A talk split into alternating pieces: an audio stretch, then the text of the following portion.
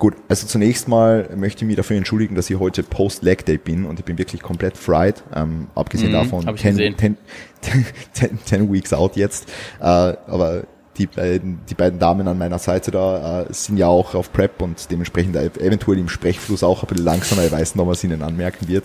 Ähm, mir wird man es auf alle Fälle anmerken. Ähm, auf jeden Fall darf ich euch alle herzlich begrüßen zu dieser heutigen Coaches Corner Episode. Ähm, ihr sitzt heute nicht ohne Grund da. Ich, ich erachte euch alle als SpezialistInnen äh, von vom Posing-Sektor, sagen wir mal so. Wir wissen alle, dass Posing jetzt, egal um welche Klassen im, im Wettkampfsport es geht, einen zentralen Bestandteil darstellt. Und deswegen würde ich mit euch heute einfach gerne so ein bisschen drüber reden. Ja. Ähm, Franzi, du warst jetzt schon mal im Podcast, deswegen würde ich dann am Ende nochmal zu dir kommen, ähm, wenn sich äh, Sophie und andere äh, kurz vorgestellt haben, ähm, damit wir dann das, das Gespräch gleich in die richtige Richtung lenken können. Aber Sophie, ähm, herzlich willkommen zunächst mal. Ähm, magst du dir vielleicht einmal ganz kurz vorstellen für alle Leute draußen, die dich nicht kennen, nicht am Schirm haben? Wer bist du, was machst du, wo kommst du her und wie hast du deine Liebe zum Posting gefunden? Okay, hallo, herzlich, äh, nicht herzlich willkommen. da fängt schon an mit meiner Prep. äh, danke, dass ich hier sein darf. Ähm, freut mich sehr. Wir hätten in der Reihenfolge wahrscheinlich erst André genommen, weil ähm, er auch ein bisschen meinen Weg zum Bodybuilding und Posing geebnet hat. Ähm, aber ja, ich bin Sophie, ich bin 28 Jahre alt. Ich wohne seit letztem Jahr in Wien, komme eigentlich aus Deutschland, aus dem Westen aus Deutschland und ich bin Architektin und außerdem auch Bodybuilderin. Ähm, bin 2019 das erste Mal gestartet, war da in der Wettkampfvorbereitung, wie gesagt, bei André im Coaching und habe da auch meine Liebe zum Posing entdeckt. Und jetzt dieses Jahr werde ich das nächste Mal starten, also meine nächste Saison machen und gebe auch seit diesem Jahr ähm, Posing-Stunden und dementsprechend bin ich jetzt neuerdings auch Posing-Coach. Ja. Sehr, sehr cool. Ja, also das ist äh, mitunter ein Grund, warum du heute da bist. Also äh, ein Coaches Corner ist irgendwo so. Aber ähm, du hast natürlich schon vor deinem Auftritt jetzt als, als, als Posing Coach auf Instagram inspiriert mit deiner, mit deiner, mit deiner Posts, mit deiner, mit deiner, mit deinem wirklich guten Posing, muss man einfach so sagen. Deswegen magst du vielleicht einmal so ein bisschen nach außen Nähkästchen plaudern, wie hat das damals angefangen? Hast du irgendwie, hat der André gesagt, hey Sophie, jetzt mach mal so der Kür und du hast dann irgendwie was zusammengestoppelt und, und bist dann irgendwie voll äh, mit Christen gewesen oder wie, wie war das? Hast du, du einfach am Anfang komplett scheiße posen können? Hast du kein Körpergefühl gehabt oder wie hat sich das Ganze entwickelt? Das wird mir jetzt, das weiß ich ja selbst auch nicht. Mhm. Ja, es ist lustig, dass du fragst, weil äh, André und ich uns jetzt vor ein paar Tagen ja auch erst gesehen haben und ich quasi noch mal eine Posingstunde bei ihm genommen habe und wir genau darüber gesprochen haben, ähm, dass ich, als ich das erste Mal bei André war, da stand und dann sollte ich einfach mal alle Posen machen, die ich so denke, die man so macht. und das ist mein Standard, das, das mache ich immer so. Ich sage immer, mach mal das, was du denkst, was du machen müsstest. So, hast du schon mal was gesehen? So, ne? Genau. Ähm, genau, und das war auch ein bisschen witzig, weil ich hatte wirklich absolut gar keine Ahnung. Also man muss auch dazu sagen, ich bin halt zu André und einen Monat später habe ich meine Wettkampfvorbereitung angefangen. Also, und bis dato hatte ich halt noch nie eine Pose gemacht, sondern halt nur so halt irgendwas. Ähm, dementsprechend, ja, ich konnte nicht wirklich viel. Ähm, und äh, habe deswegen, also die Fotos von diesem ersten Mal Posing bei André sind auch ein bisschen witzig, weil ich da halt wirklich ganz seltsam stehe.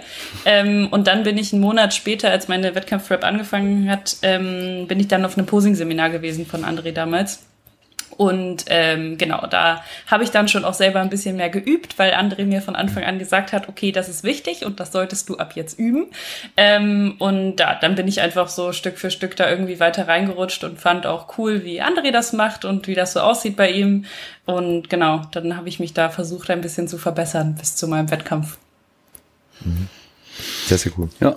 André, magst du vielleicht gleich einhaken, ähm, wenn du jetzt das also ich, ich weiß gar nicht, seit wann du coachst und seit wann du auch äh, die so mit, mit Posing intensiv auseinandersetzt, ja. weil du, du bist ja auch nochmal neben deinem, neben deinem Coaching und neben deinem Online-Coaching bist du ja nochmal gezielt wirklich als, als Posing-Coach auch tätig, oder? Richtig, genau. Ja, ja kann man so also sagen. Hast jetzt, du hast ja letztens auch ein Seminar gemacht und so, deswegen, deswegen einfach genau. mal vielleicht ähm, so dein, dein Werdegang über die letzten Jahre, ähm, wie hat sich das bei dir so entwickelt hinsichtlich, also zunächst mal wer du bist, so ganz ja. kurz den, den, den Follower also, geben. Erstmal Hallo zusammen, schön. Genau, Hallo zusammen, schön, dass ihr eingeschaltet habt, dass ihr zuhört überhaupt erstmal. Mein Name ist André Patrice Peter, ich bin aktuell auch 28 Jahre jung, ähm, Natural Bodybuilding Profi seit 2014 und habe mit dem Coaching angefangen 2013. Das bedeutet, ich bin schon eine ganze Weile dabei. Also 2013 habe ich das erste Mal Athleten auf einen Wettkampf aktiv vorbereitet, mit mir damals zusammen selbst auch noch. Ja, 2015 bin ich nach Köln gezogen, habe da dann damals mein Gewerbe auch angemeldet und gesagt, okay, das will ich jetzt machen, das finde ich richtig geil, da habe ich Bock drauf und habe Coaching Revolution gegründet ähm, 2015. Und ich glaube, das erste Posing-Seminar so wie wir es jetzt heute machen, war so 2018. Aber ich habe davor schon immer kleinere Seminare veranstaltet, aber nur mit denen, die auch bei mir im Coaching sind. Das bedeutet, so in kleineren Gruppen so, habe ich immer gesagt, okay, ich habe acht bis zehn Athleten, die jetzt in naher Zukunft auf die Bühne gehen werden. Lasst uns mal hier in der Kraftstation treffen und ich bringe euch allen gemeinsam in einer kleinen Gruppe das äh, Posen richtig bei. Und es war dann so, dass ähm, ja sich dann irgendwann der Gedanke bei mir breit gemacht hat. Also ich bin auch Teil der Jury der GNBF seit 2017, meine ich. Nee, oder? 2018, weiß ich gar nicht mehr. Irgendwann 2017 habe ich, glaube ich, das erste Mal Probe gejudged und 2018 war ich dann dabei.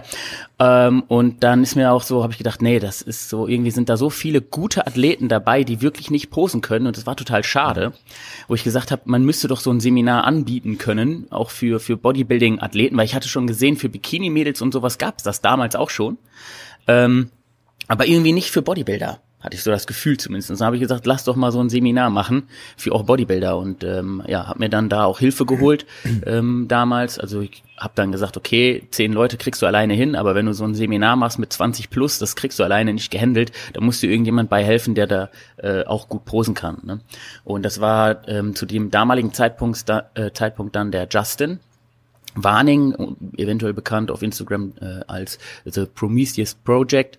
Und genau, dann hatte ich halt natürlich auch Sophie und äh, das war auch so die erste Bodybuilderin, sage ich mal, äh, mit der ich auch richtig diesen Stil, den ich habe oder ja, wie soll man das sagen? Ich habe einen gewissen Stil zu posen auf jeden Fall, also einen sehr individuellen Stil.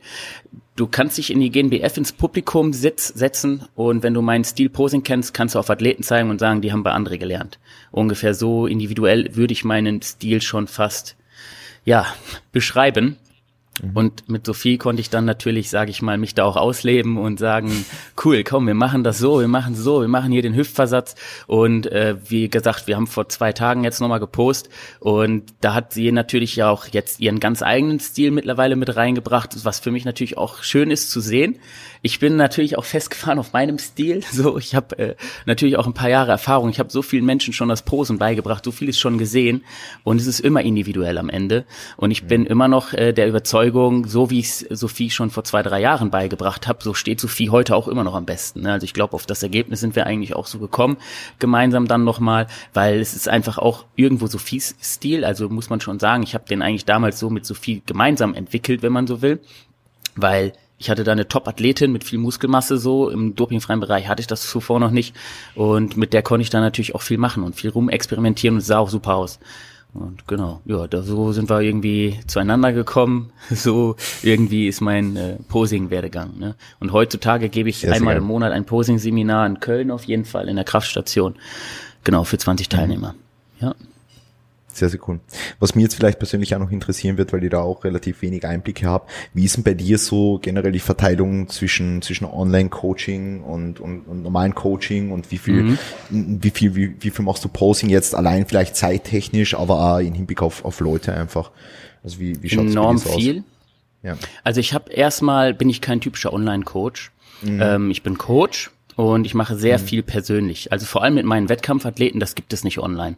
Ne, die kommen hier zu mir, ich habe hier meinen Coachingraum, ich habe hier einen, ein Büro, sage ich mal, ähm, mit einer fetten Tafel und ähm, ja, einer Waage und Kaliper, wo ich dann, sage ich mal, so betitel ich es immer eine Körperanalyse machen kann, also schauen kann, auch wie weit ist der Athlet.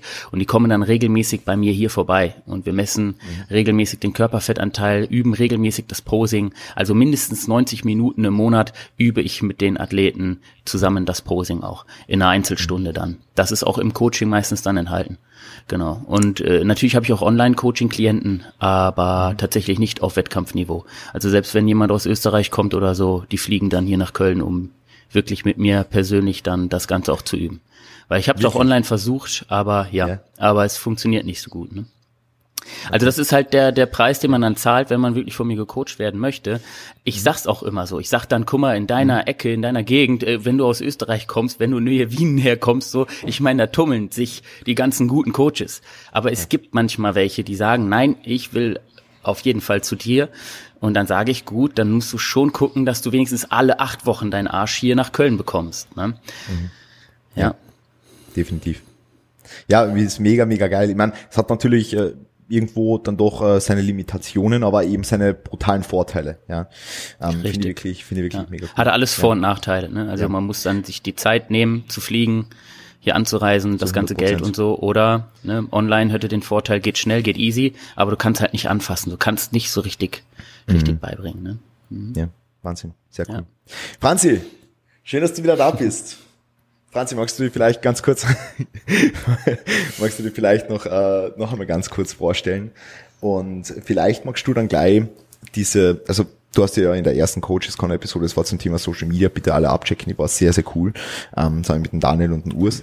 Aber magst du vielleicht jetzt nochmal ganz kurz Bezug drauf nehmen, mh, wann du so wo du sagen würdest, du hast die Liebe zum Posing entdeckt oder du hast gemerkt, was Posing für einen Stellenwert hat, ja, ähm, und, und, und dann vielleicht drauf eingehen, was Posing für einen Stellenwert hat, deiner Meinung nach, ja, weil immer der andere hat es jetzt angesprochen, es gibt so viele tolle Leute, die auf einer Wettkampfbühne stehen, ähm, ganz unabhängig von der Klasse jetzt, ja, die aber in weiterer Folge vielleicht jetzt nicht ähm, aus dem Posing alles rausholen können und dementsprechend so ähm, einfach dein Take dazu, ähm, was, was, was denkst du, was vielleicht der ein oder die andere ähm, noch äh, aus, dem, aus dem Posing rausholen kann, beziehungsweise mit dem Posing aus, aus dem Körper und aus der Präsentation rausholen kann?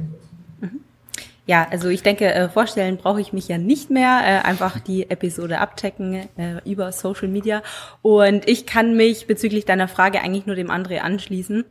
Ähm, ich sehe auch so oft AthletInnen, in meinem Fall natürlich, ähm, auf der Bühne stehen, wo ich mir denke, oh mein Gott, da könnte man wirklich so viel mehr noch rausholen. Und aber auch eben auf der anderen Seite ähm, fällt es natürlich sofort ins Auge, wenn da eine Athletin auf die Bühne marschiert mit einer ähm, Selbstverständlichkeit, mit einer Präsenz, mit einem Charisma und mit einer Körperhaltung, wo du dir einfach nur denkst, wow. Und natürlich ähm, sehen das die Kampfrichter ja genauso. Ähm, Vielleicht achten sie ähm, eher unterbewusst auf solche Dinge, wenn sie jetzt nicht gerade ähm, eine Affinität ähm, für das äh, für die Bühnenpräsentation haben, wobei ich jetzt mal davon ausgehe, dass die meisten Kampfrichter auf jeden Fall äh, schon selber Wettkampferfahrungen auch haben und dementsprechend auch ähm, Posing-Erfahrung. Ähm, aber oftmals ist es ja auch nur unterbewusst, dass sowas eben mit reinspielt, genauso wie zum Beispiel ähm, der Bikini oder das Styling insgesamt, was ja in der Bikini-Klasse nochmal etwas ähm, wichtiger ist als jetzt vielleicht in anderen Klassen. Ähm, genauso ist es eben auch beim Posing. Ne? Du denkst jetzt vielleicht nicht ähm, jede Sekunde, oh, die hat jetzt ähm, den Arm genau so und so positioniert, die Hüfte genau so und so oder ähm, eine tolle Bauchkontrolle in der Seitpose oder was auch immer. Das fällt einem vielleicht aktiv in dem Moment nicht so auf, aber natürlich ähm, ist es dann natürlich ähm, entscheidend ähm, in der, im, ja, wenn es ums Gesamtbild und, und, und dementsprechend auch um die Wertung geht. Ähm, mein Freund, der ist ja auch Kampfrichter, also der ist ja ähm, IFBB ähm, Elite Pro und ähm, Amateur-Kampfrichter, also national und international. Und ähm, wir tauschen uns natürlich auch ganz viel über das Thema aus und von ihm, ähm, ja, habe ich da eben auch immer ganz viel Input, was eben worauf Kampfrichter schauen ähm, und was dann dementsprechend auch äh, fürs Posing wichtig ist. Und ähm, ja, gerade eben in der Bikini-Klasse, wie gesagt, denke ich, ähm, dass es noch mal mehr um Ausstrahlung geht als jetzt um die Posen an sich, weil es gibt ja also blöd gesagt nur vier Posen ähm, und die sind ja auch nicht ähm, wirklich ähm, den Bodybuilding-Posen, so wie sie halt ähm, jetzt bei ähm, den Männerklassen oder auch den ähm, höheren Frauenklassen zu sehen sind, die sind ja jetzt nicht gerade ähnlich. Ähm, es geht auch nicht drum, sozusagen möglichst viel ähm, Muskulatur zur Schau zu stellen ähm, oder die dann bestmöglich ähm, herauszuarbeiten, sondern es geht um Linie, es geht um Eleganz, es geht um teilweise auch Weiblichkeit und das kann man eben im Posing sehr stark auch beeinflussen. Mhm. Ja, definitiv. Äh, stimme dir zu 100% zu. Ähm, würde, würde irgendjemand von, von euch beiden, Sophie, André, würde jemand da noch einhaken in Hinblick auf ähm, andere, andere Klassen, wie ihr das vielleicht dann da empfunden, äh, empfunden habt in der Vergangenheit oder jetzt noch empfindet? Sophie, du nix? Äh, ja, ich, ich ja. würde sogar noch ein bisschen weiter darüber hinausgehen und sagen, dass Posing ja. halt echt nicht nur Mittel zum Zweck ist in unserem Sport, sondern einfach essentieller Bestandteil. Also, weil in unserem Sport ist es ja nicht so, dass wir unseren Sport machen und genau das am Wettkampf machen, sondern wir machen alle irgendwie den gleichen Sport. Wir machen Kraftsport und am Wettkampftag machen wir eine Präsentation. Und das ist eben dieser zweite Teil des Sports. Und deswegen kann ich gar nicht verstehen, dass man irgendwie den so ausspart, wie auch André jetzt sagt, mhm. und sich dann halt dahinstellt und denkt, hey, ich bin ein super Bodybuilder, ich bin vielleicht auch der Stärkste in meinem Gym, aber das bringt mir halt gar nichts, wenn ich diesen zweiten Teil, also diese Präsentation, das Posing halt nicht bringen kann. Und ähm, klar, es ist natürlich in verschiedenen Klassen total unterschiedlich, was da gefordert ist, aber so, dass man sich ja, also wenn man sich für eine Klasse entscheidet, dann entscheidet man sich ja auch für diese Präsentationsart und für diesen Look, den man irgendwie bringen will. Das beeinflusst dann natürlich nochmal das Training, aber vor allen Dingen einfach, wie muss ich mich präsentieren? Wie geht das?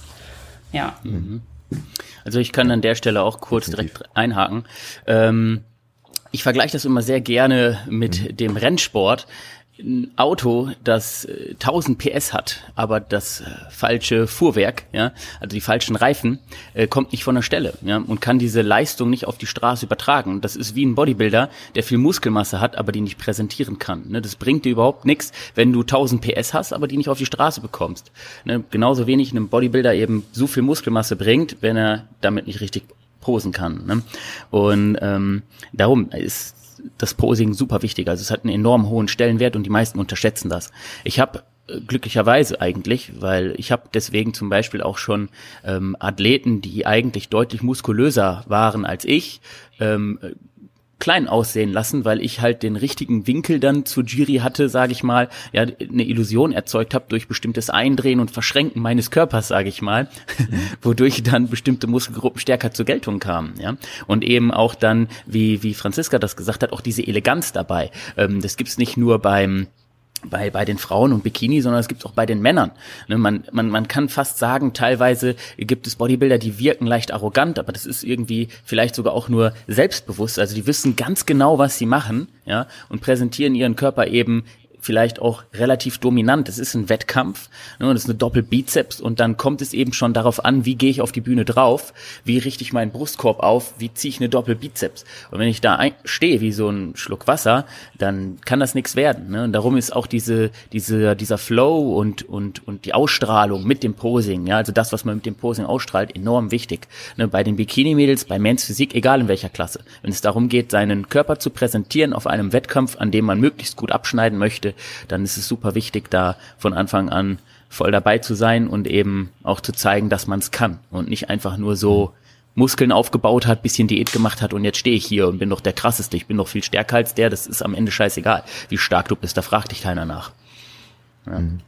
ja also ich denke einfach, es gehört dazu, um ein kompletter oder eine komplette Athletin zu werden. Ja, also um einfach dieses, dieses eben das, das Bodybuilding, das wir jetzt auf einer, auf einer gemeinsamen Ebene irgendwo alle machen, ja, um das einfach komplett auszufüllen, ja, weil wie, wie die Sophie jetzt vorher schon gesagt hat, so du kannst viel Gewicht bewegen und hast vielleicht ähm, ein sehr hohes Maß an Muskulatur und du hast vielleicht eine irre Condition zum zum zum Tag auf der Bühne, ja, zum Tag X. Aber wenn du das wie gesagt nicht präsentieren kannst oder einfach so stehst wie ein Schluck, Schluck Wasser, hast gesagt, einfach oben stehst wie ein Schluck Wasser, ja, dann, dann, dann, dann kannst du das einerseits nicht gut ausschauen lassen und andererseits, ja, wirft es natürlich auf der, auf der Gesamtbild einfach ein ganz ein schlechtes Licht, ja, ähm, ja. weil, weil, weil es halt einfach dazugehört, eben wie du schon sagst, was hast du für Auftreten, wie selbstbewusst gehst du darauf, wie, wie, wie, wie ziehst du jede einzelne Pose auf, machst du das, als hättest du das, als hättest du nie was anderes gemacht oder machst du das, als müsstest du überlegen, was du tust, ja, ähm, und ich denke, und ich denke, da, also dass man da, dass man da ein gutes Grundmaß an Selbstbewusstsein, Routine und so weiter etabliert, ähm, gehört meiner Meinung nach, also ich weiß nicht, vielleicht ist es, aber ich gehe mir nicht davon aus, gehört meiner Meinung nach zu einer, zu einer Vorbereitung dazu. Also dass das einfach sitzt. So für mich ist, also für mich ist das, also einerseits für mich persönlich jetzt als als als Athlet, wo ich jetzt natürlich meine Vorbereitung mache, ähm, ist es ein non-negotiable. Also das ist, da, darüber kann nicht verhandelt werden, ob das Posing jetzt sitzt oder ob viel gemacht wird oder wenig gemacht wird, das muss einfach sitzen. Ja, Der eine braucht ja. vielleicht ein bisschen mehr und die andere braucht vielleicht ein bisschen weniger so, aber es muss einfach passen. So. Ja. ja. Ähm, das ist, ja, also ich finde, ich finde, das ist super, super wichtig und alles, was ihr angesprochen habt, ist, äh, ist, ist, ist mehr als wahr, ja. Ja. Ähm, also wenn, wenn ich jetzt, das kurz so ja, anmerken bitte. darf. Bitte. Man hat auf jeden Fall gesehen, dass du gut Progress gemacht hast die letzten Wochen so. Also wenn Vielen ich Dank. das so sagen darf, wirklich. Ne, ich habe das ja verfolgt, wie du, sag ich mal, dann doch auch mit dem Start der Vorbereitung angefangen hast, intensiver das Posing zu üben und man sieht's halt.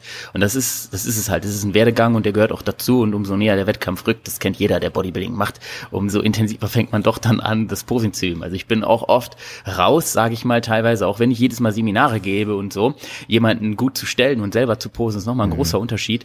Ähm, darum, ich sage auch immer, ich kann es viel besser beibringen, als ich selber kann. Ähm, aber bei dir sieht man halt wirklich den Progress. Also, und das freut mich natürlich auch zu sehen. Und umso näher der Vielen Wettkampf rückt, umso intensiver fängt man an zu üben. Ja.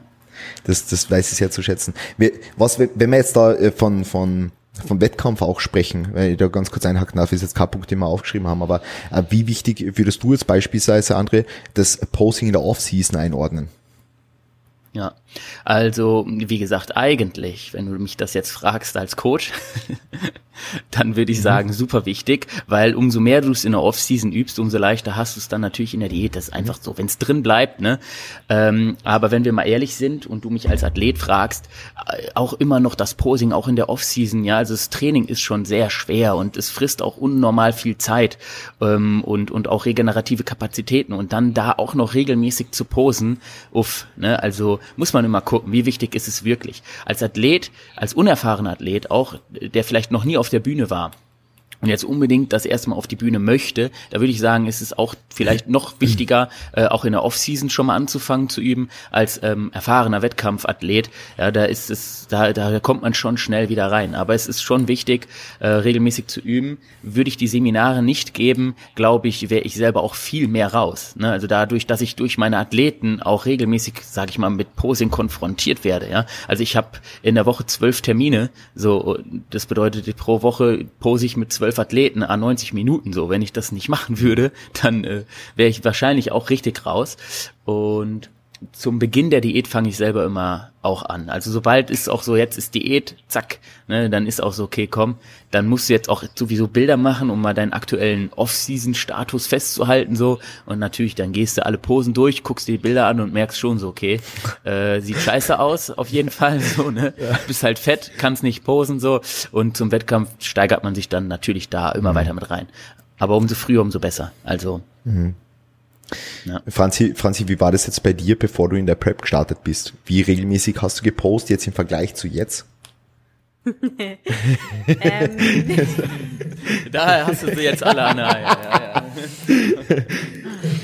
ich muss äh, gestehen, mir geht's da eigentlich ähnlich wie dem André. Ähm, selber gebe ich ja trotzdem durchgehend ähm, relativ äh, häufig auch ähm, Posing Sessions beziehungsweise ähm, Workshops. Dadurch bin ich nie komplett raus. Aber ich muss sagen, tatsächlich jede Saison aufs Neue mh, mm, muss ich es nicht wieder neu lernen, aber wieder neu reinbekommen. Ne? Man ist dann einfach raus aus der Routine.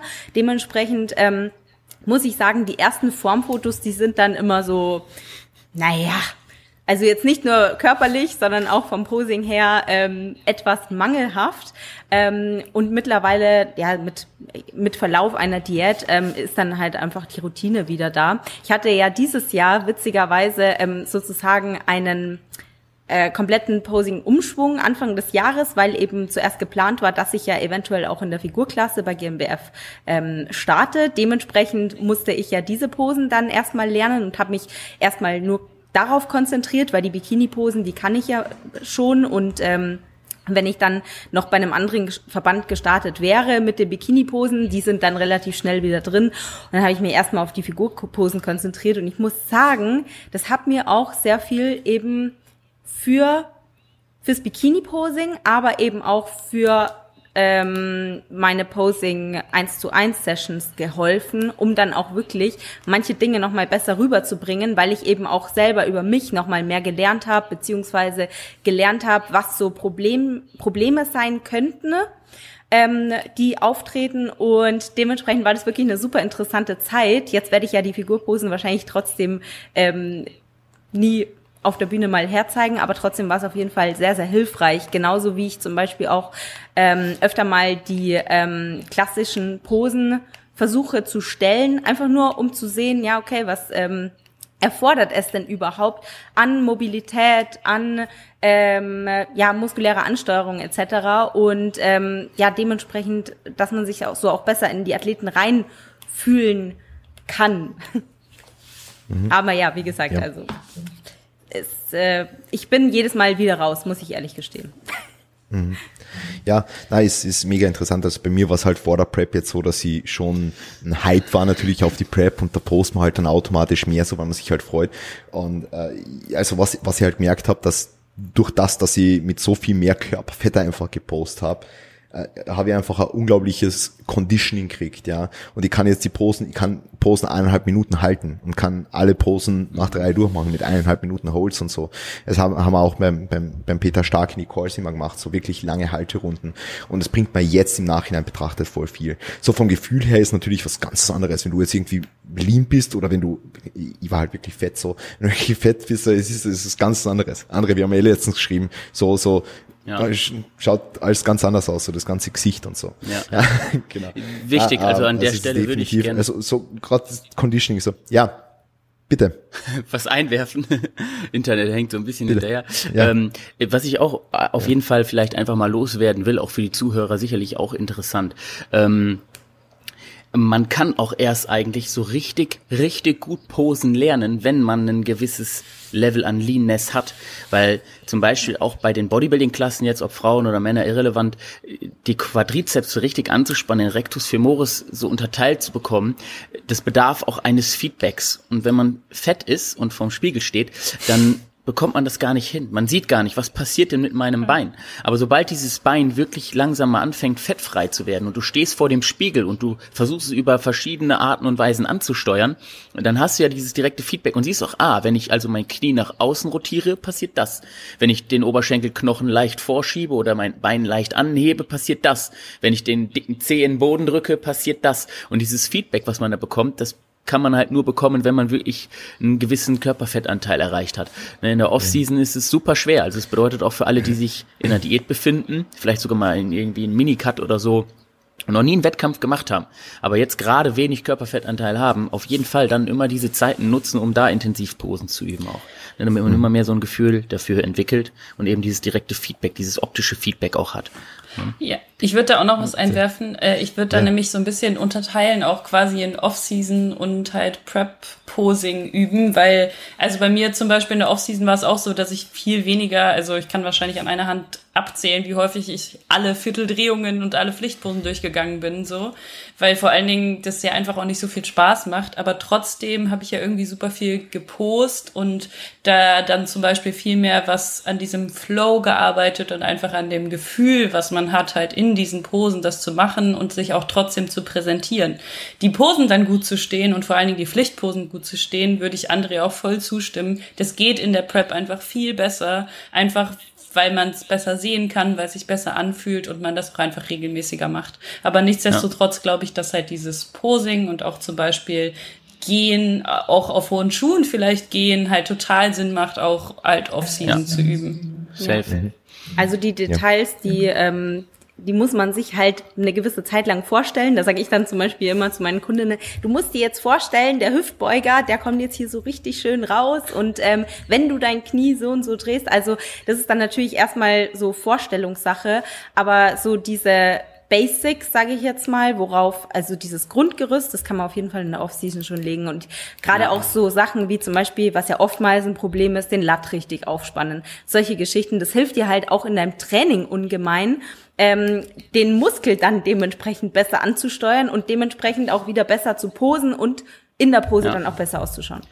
Und man kann es ja trotzdem visualisieren. Also man kann ja trotzdem hingehen und es zum Beispiel selbst vormachen. Ne, also wenn man selber gut in Form ist, zum Beispiel mhm. jetzt gerade, ne, dann kann man die Hose mal runterlassen und sagen, guck mal, wenn ich mit dem Quad das so mache, ne, dann sieht's so aus. Ja, also mit meinen Klienten mache ich es oft, ja.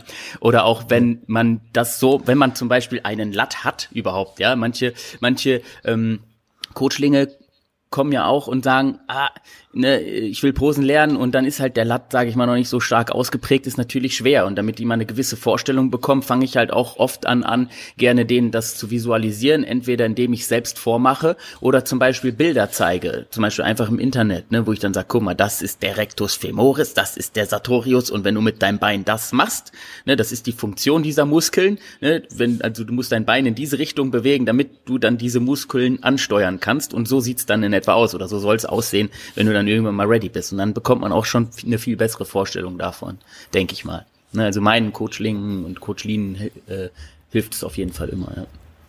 Mhm. Ist das sehr, sehr wichtiger Punkt. Ähm, ja. Sophie, die Franzi hat vorher einen wichtigen Punkt angesprochen, nämlich auch so Muskelansteuerung irgendwo ähm, die sich natürlich irgendwo durchs Posting verbessern kann, beziehungsweise generell das Körpergefühl. Jetzt haben wir natürlich äh, viele KundInnen und äh, natürlich auch Leute in unserem Umfeld ganz einfach, ja, weil so viel beispielsweise du machst jetzt kein normales Online-Coaching, wo du Progress-Shots irgendwie einverlangst und keine Ahnung was. Ähm, aber jetzt einmal so für alle Leute, die das jetzt so hören und äh, auch natürlich Coaches, die Trainees haben und so, die, äh, würdest du, würdest du sagen, dass jeder vom Posing, von mehr Posing präsentieren kann? Und würdest du sagen, dass jeder, der jetzt auch keinen Wettkampfsport macht, ähm, trotzdem einmal posen sollte, um einfach dieses, dieses gewisse Körpergefühl zu kriegen? Ähm, ich glaube, das kommt ein bisschen aufs Ziel an.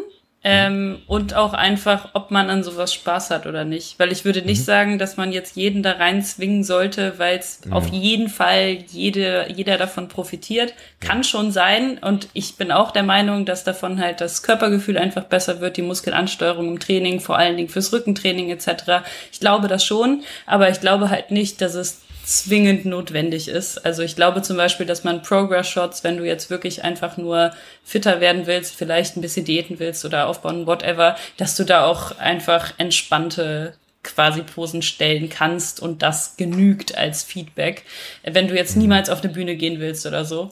Ähm, aber ich glaube halt auch, dass man oder dass viele bestimmten Spaß daran finden und auch vielleicht so ein bisschen ähm, mehr Selbstbewusstsein entwickeln und auch einfach generell ein besseres Körpergefühl so für sich selbst. Ähm, genau, ja. Ja, ja, äh, stimme ich eigentlich vollkommen zu in allen Punkten. Also man hat natürlich im Laufe von seiner, seiner Coach-Laufbahn äh, KundInnen, die äh, dann eben nicht so gern posen, die, die vielleicht äh, die, die Progress-Shots zu machen, ähm, wo sie irgendwie hinstellen und dann eine Pose machen, die, die das vielleicht sogar anpisst so und einfach vielleicht nochmal so ähm, weil sie sich einfach nicht so wohlfühlen dabei oder irgendwas. Und da, da mache ich es zum Beispiel so, dass ähm, ich mir zwei, drei Bilder oder zwei, drei Positionen auswählen lasse, wo sich die Person einfach wohl fühlt, ja. Aber wenn es jetzt, äh, keine Ahnung, äh, eine Frau ist, die nie auf die, auf die Bühne will oder so und aber extrem Spaß dran hat, irgendwie ein Doppelbizeps zu hitten, dann sage ich halt, okay, stell dich hin, mach ein Doppelbizeps und die, die machst du halt so als Progress-Shots, ja, einmal von hinten, einmal von vorne und dann haben wir unsere Progress-Shots so. Also einfach so diesen, diesen Spaßfaktor, wie du schon sagst, das ist ganz, ganz wichtig und ich denke auch, also dass, dass für viele Leute, für die muss es einfach Spaß machen. Also wenn ein Posing keinen Spaß macht und die zwingst sie dazu, nur um deine muskuläre Ansteuerung verbessern, ich denke, das ist, das ist dann irgendwie nicht Sinn der Sache. Ja. Aber hm, also generell, generell kann man sicher davon profitieren auch. Ja, ähm, ganz, ganz, ganz objektiv betrachtet, weil du lernst einfach den Körper besser kennen. Und so wie der andere vorher schon gesagt hat, ähm, das, das, dass man den, den, den Leuten das ein bisschen zeigt und den Leuten das auch visualisiert, dass sie das einfach selbst mal austesten können. Wenn ein anderer ein Bild herzeigt und sagt, okay, der Muskel macht das und das und so kriegst du den hin. Ähm, und, und der Klient oder die Klientin probiert das dann und, und, und lernt seinen Körper dadurch besser kennen, ist mega cool so, ja. Ähm, Franzi, ich habe mir vorher noch ein, ein Ding aufgeschrieben, und zwar das Gehen auf hohen Schuhen hast du angesprochen. Ja, und das ist natürlich ein essentieller Bestandteil jetzt Bikini-Figur etc. pp. Und äh, sieht man auch, dass oftmals, dass das einfach nicht so gemeistert wird, wie es vielleicht gemeistert werden könnte, weil also in, in so eine Klassen fällt das für mich halt auch irgendwo unter diese Non-Negotiables, also das was einfach das was einfach sitzen muss so, ja, um um diese Gesamtpräsentation relativ cool abzudecken. So. Ähm, deswegen magst du vielleicht mal ganz kurz Bezug drauf nehmen, wie wie sagst du das den Leuten so? Sagst du dann einfach, geh möglichst viel auf hohen Schuhen oder ähm, bau das dann in die, in die, in die Posing-Routine ein, mach jedes Mal irgendwie ein I-Walk oder ein T-Walk, wenn du irgendwie deine Posen ähm, durchgehst. Und wie, wie ist da deine Herangehensweise auch im Hinblick auf die Off-Season vielleicht? Mhm. Also äh, ich glaube, die Sophie war das vorhin, die das angemerkt hat. Okay, aber, äh, Entschuldigung, Entschuldigung, Sophie. Ja. Ähm, Genau, also ja, das Gehen auf hohen Schuhen ist tatsächlich super oft ein Problem, weil gerade so, ich sag jetzt mal, Kraftsportaffine Frauen dann oftmals auch eben niemals in hohen Schuhen unterwegs sind oder super selten ne? und äh, dementsprechend sich dann fühlen, als ob sie irgendwie auch so einen Eiertanz aufführen. Ähm, ich denke, es ist wichtig, erstmal so paar Grundlagen zu vermitteln. Ähm, an sich sind die aber nicht, also die sind nicht schwierig in der Basis, aber in der Umsetzung, weil es einfach ähm, von Gang an sich her was ganz anderes ist, wie wenn du jetzt in Turnschuhen rumläufst. Also du rollst den Fuß im Prinzip nicht ab wie bei einem Turnschuh, so dass du quasi mit der Ferse über den Fuß dann abrollst, sondern ähm, im Prinzip setzt du ähm, streckst du deinen Fuß sehr stark und setzt beides gleichzeitig auf. Das ist so ein grundlegender Unterschied mal. Und das andere, was ähm, oftmals dann, sage ich mal, den Gang sehr abgehackt wirken lässt, ähm, ist einfach das Zusammenspiel von Hüfte und Schulterpartie in Kombination mit dem, was eben im untersten Stockwerk, also an den, bei den Füßen stattfindet. Also das ist quasi so diese Koordination, was passiert oben, was passiert unten. Ne? Ähm, wie gesagt, da ähm, ist es auch wieder super individuell. Ich schaue mir einfach an, wie geht diejenige, was ist der Fehler, das äh, lässt sich eigentlich relativ schnell sagen. Paar Basics mitgeben und dann ist es tatsächlich beim Laufen so, dass es wirklich super viel Routine ist. Ich, äh, ich rate dann wirklich dazu, ähm, geh einfach wirklich mal paar Kilometer am Tag in den Schuhen, ähm, um da auch ein Gefühl damit zu bekommen. Äh, mach meinetwegen, keine Ahnung, die Hausarbeit in äh, hohen Schuhen oder wenn ihr so einen Kursraum im Studio habt, einfach wirklich mal so als Cardioersatz ähm, da zehn Runden einmal durch den Kursraum marschieren. Ähm, das bringt halt wirklich schon super, super viel. Und was eben jetzt nicht nur fürs, äh, für den Walk äh, wichtig ist, sondern auch für äh, das Posing-Training insgesamt, film dich dabei. Weil ähm, ich bin eigentlich immer der Meinung, natürlich, also ich als Coach sehe Fehler oder Missstände ähm, mit einem Blick, aber der Athlet, die Athletin sollte ja eigentlich lernen, sich selber auch zu analysieren und mal zu schauen, hm, wo könnte denn ähm, quasi der, der, der Fehler begraben liegen, weil ähm, ich zum Beispiel habe mir ähm, eigentlich das Posing selber beigebracht über die Jahre. Also ich hatte jetzt nie einen wirklich ein Posing-Coach, sondern mir hat es halt immer extrem Spaß gemacht und ich glaube, deswegen bin ich auch gut geworden, weil es ist jetzt nicht so, dass ich voll das Talent war oder so. Also ich war ein Talent ähm, vielleicht in der Hinsicht, ähm, dass ich mich einfach gerne präsentiere, aber das Posing an sich war jetzt nicht mein Talent, würde ich behaupten, sondern es hat einfach Spaß gemacht, ähm, mhm. mich da immer wieder zu verbessern, immer wieder zu schauen, noch einen draufzulegen, ähm, die Linie noch mehr zu manipulieren, sage ich jetzt mal, so dass ich wirklich dann auf der Bühne das bestmögliche Paket präsentieren kann. Und ja, wie gesagt, also es gilt nicht nur fürs Laufen, sondern fürs Posing insgesamt. Also ganz viel selber filmen, ganz viel sel selber analysieren. Ja, mhm. Übung macht den Meister. Ja. Voll. Ja. Voll. André, magst du vielleicht sagen, wenn du jetzt sagst, Übung macht den Meister, ähm, wenn jetzt jemand zu dir kommt und er will jetzt beispielsweise oder sie will jetzt beispielsweise ähm, eine Wettkampfvorbereitung machen, ähm, jetzt gar nicht in absehbarer Zeit, sondern generell. Das heißt, äh, für, für mich heißt das einfach, dass Posing eine gewisse Relevanz hat. Ja, wie würdest du dem oder derjenigen empfehlen, dass du mit dem Posing startest? Also im Endeffekt ähm, erfrage ich ja immer erstmal den Status. Ne? Ich äh, schaue so, okay, was kann derjenige, was kann diejenige? Also so habe ich es ja auch mit Sophie gemacht. Okay, zeig erstmal überhaupt, was du dir unter der Pose vorstellst und dann korrigiere ich das. Wenn ich jetzt anfangen würde, dein Fuß A muss dahin, Fuß B muss dahin und ne, mach so und so und so, dann ist es immer schwierig. Also es bedeutet, grundsätzlich bringt ja jeder irgendeine Basis mit, irgendeine. Ne, wenn einer sagt, ich habe überhaupt gar keine Ahnung, dann okay, stell dich, wie du meintest, du müsstest stehen. Ne? Also so fange ich eigentlich immer an. Und dann bringe ich denen natürlich schon immer einiges auch dabei. Und weil ich auch weiß, okay, ich coach die jetzt über einen längeren Zeitraum, ist es halt so, ne, das, was wir dann jetzt heute lernen, das übst du zu Hause und nächstes Mal bringe ich dir wieder ein bisschen mehr dabei. Ne? Du möchtest dir jetzt auch nicht voll auslasten, so, ne? Du musst so viel lachen, lachen ja, weil ja. sie kennt natürlich alles. Ne? Und äh, dann wird's halt von Mal zu Mal mehr. Ne? Irgendwann fangen wir dann an, wirklich mal auch ästhetischer zu posen, mal das Standbein zu wechseln, mal die Hüfte zu wechseln, Hüftversatz nach links, nach rechts. Ne? Und ja, probiert so ein bisschen rum, guckt so, was, was sieht denn gut aus. Und das kann ich eigentlich auch nur jedem empfehlen. Ähm, ich empfehle auch immer genau das Gleiche, was Franziska eigentlich gerade empfohlen hat, und zwar Filmen.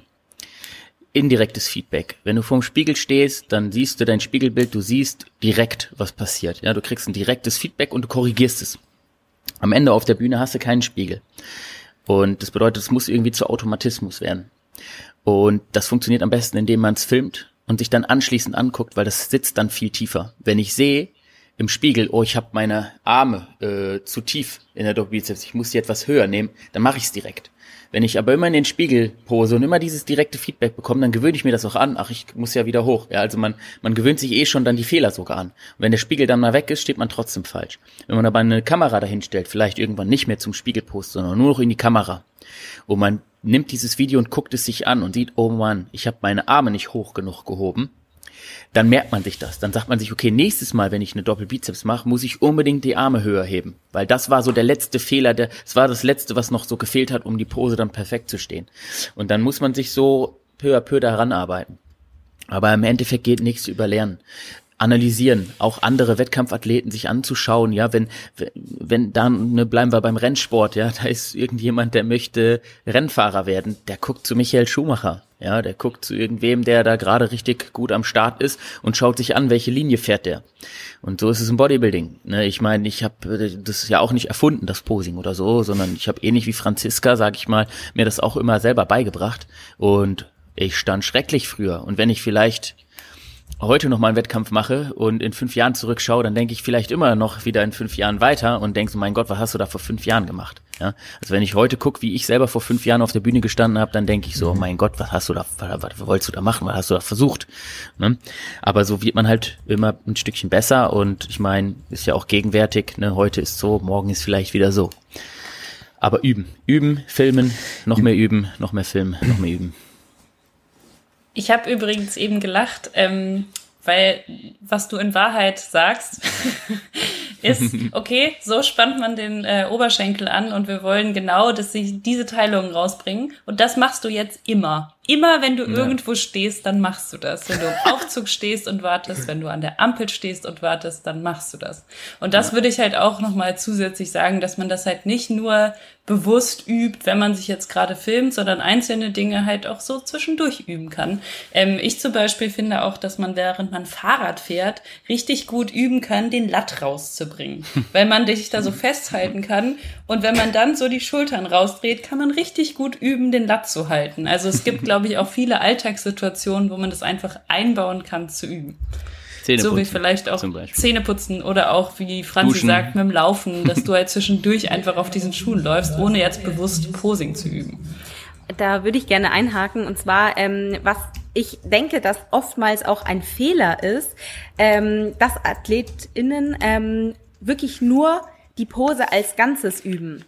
Und ich habe die Erfahrung gemacht, dass es einfacher ist, gerade wenn man noch ganz am Anfang steht, sozusagen das Puzzle erstmal auseinanderzunehmen und wirklich einzelne ähm, einzelne Arm, Fußhaltungen, einzelne Positionen, wie kippe ich mein Becken, ähm, wirklich so Details raussuchen und nicht immer nur sozusagen das Gesamtpaket zu üben. Oder auch bei den Übergängen, also das ist jetzt gerade in der Bikini-Klasse immer so ein super schwieriges Thema, nicht den kompletten Übergang üben, sondern wirklich nur einen Schritt. Dann konzentrierst du dich bei dem einen Schritt darauf, wie setzt du den Fuß auf? was macht dein Becken in der Zeit? Was machen deine Arme in der Zeit? Was machen deine Hände in der Zeit? Wie ist die Haltung deiner Brust, deines Kopfes? Ähm, einfach komplett isoliert alles betrachten und erst dann, wenn es alles sitzt und du das auch mal in deinem Kopf sozusagen abgespielt hast, mehrmals, also dass es so eine Schleife in deinem Kopf sozusagen ist, dann kannst du langsam anfangen, die einzelnen Puzzleteile zusammenzufügen, sodass es dann ein harmonisches Ganzes ergibt. Und selbst ja. dann bist du eigentlich noch nicht fertig, weil dann kommt wirklich das Feintuning, ne? Dann schaust du, dass es alles optimal aufeinander abgestimmt wird. Also das ist wirklich so eine Wissenschaft für sich, würde ich schon fast ja. behaupten. Und selbst nach Jahren, also ich merke das ja in mir selber, selbst nach Jahren, du kannst immer noch was verbessern und perfektionieren. Und es gibt immer noch Dinge, wenn ich mir selber meine Posen anschaue. Ich sehe überall nur Fehler, weil es geht ja um Perfektion. Und ähm, letzten Endes ähm, wäre es, glaube ich, schlimm, wenn ich irgendwann mal sagen würde, okay, Franzi, diese Posing-Routine, so wie du die jetzt gemacht hast, die ist perfekt und die kannst du bis an deinem Lebensende quasi so machen. Das ist ja auch ein Prozess. Und ja. vor allem, was auch noch dazu kommt, ich weiß jetzt nicht genau, wie das in anderen Klassen ist. Ich glaube, in der Bikini-Klasse ist es nochmal ähm, stärker, beziehungsweise zumindest bei IFBB. Ähm, es wandelt sich sehr stark, das Posing, ähm, weil die Klasse ja noch relativ jung ist ähm, und sich auch noch weiterentwickelt. Ähm, Regeln werden teilweise etwas abgeändert. Dann machen Athletinnen, ähm, also das ist so ein Trend, ähm, dass zum Beispiel äh, sehr erfolgreiche Athletinnen dann irgendwelche irgendwelche Dinge einführen, zum Beispiel, dass sie den Arm höher halten oder auf einmal nicht mehr ähm, sich auf einem Standbein positionieren, sondern mittig. Also so kleine kleine Besonderheiten, die aber eigentlich so im Regelwerk nicht vorgesehen sind. Und dann siehst du in der nächsten Saison plötzlich, dass alle Athletinnen das genauso machen. Mhm, und dann ja. kommt auf einmal wieder die Aussage oder eine Anweisung der IFBB oder des DBFV raus, ja, Arm sollte nicht so hoch gehalten werden. Arm sollte nicht wie in der Figurklasse gehalten werden. Ähm, es ist wichtig, ein Standbein einzunehmen. Also Dinge, die vorher vielleicht noch gar nicht so krass beachtet wurden, aber ähm, ja irgendwie durch so einen Trend ähm, sich ergeben haben und dadurch eben dann nochmal neu ähm, ja kommuniziert werden. Ja, also ich, ähm, ich freue mich gerade, dass wir hier so quasi, also ich er erkenne ganz, ganz viele Parallelen so auch zwischen dem, was äh, Franziska sagt und wie ich auch da herangehe und es freut mich also, dass wir hier heute so zusammensitzen eigentlich und ähm, ja, das ist schön. doch so viele Parallelen gibt, ne?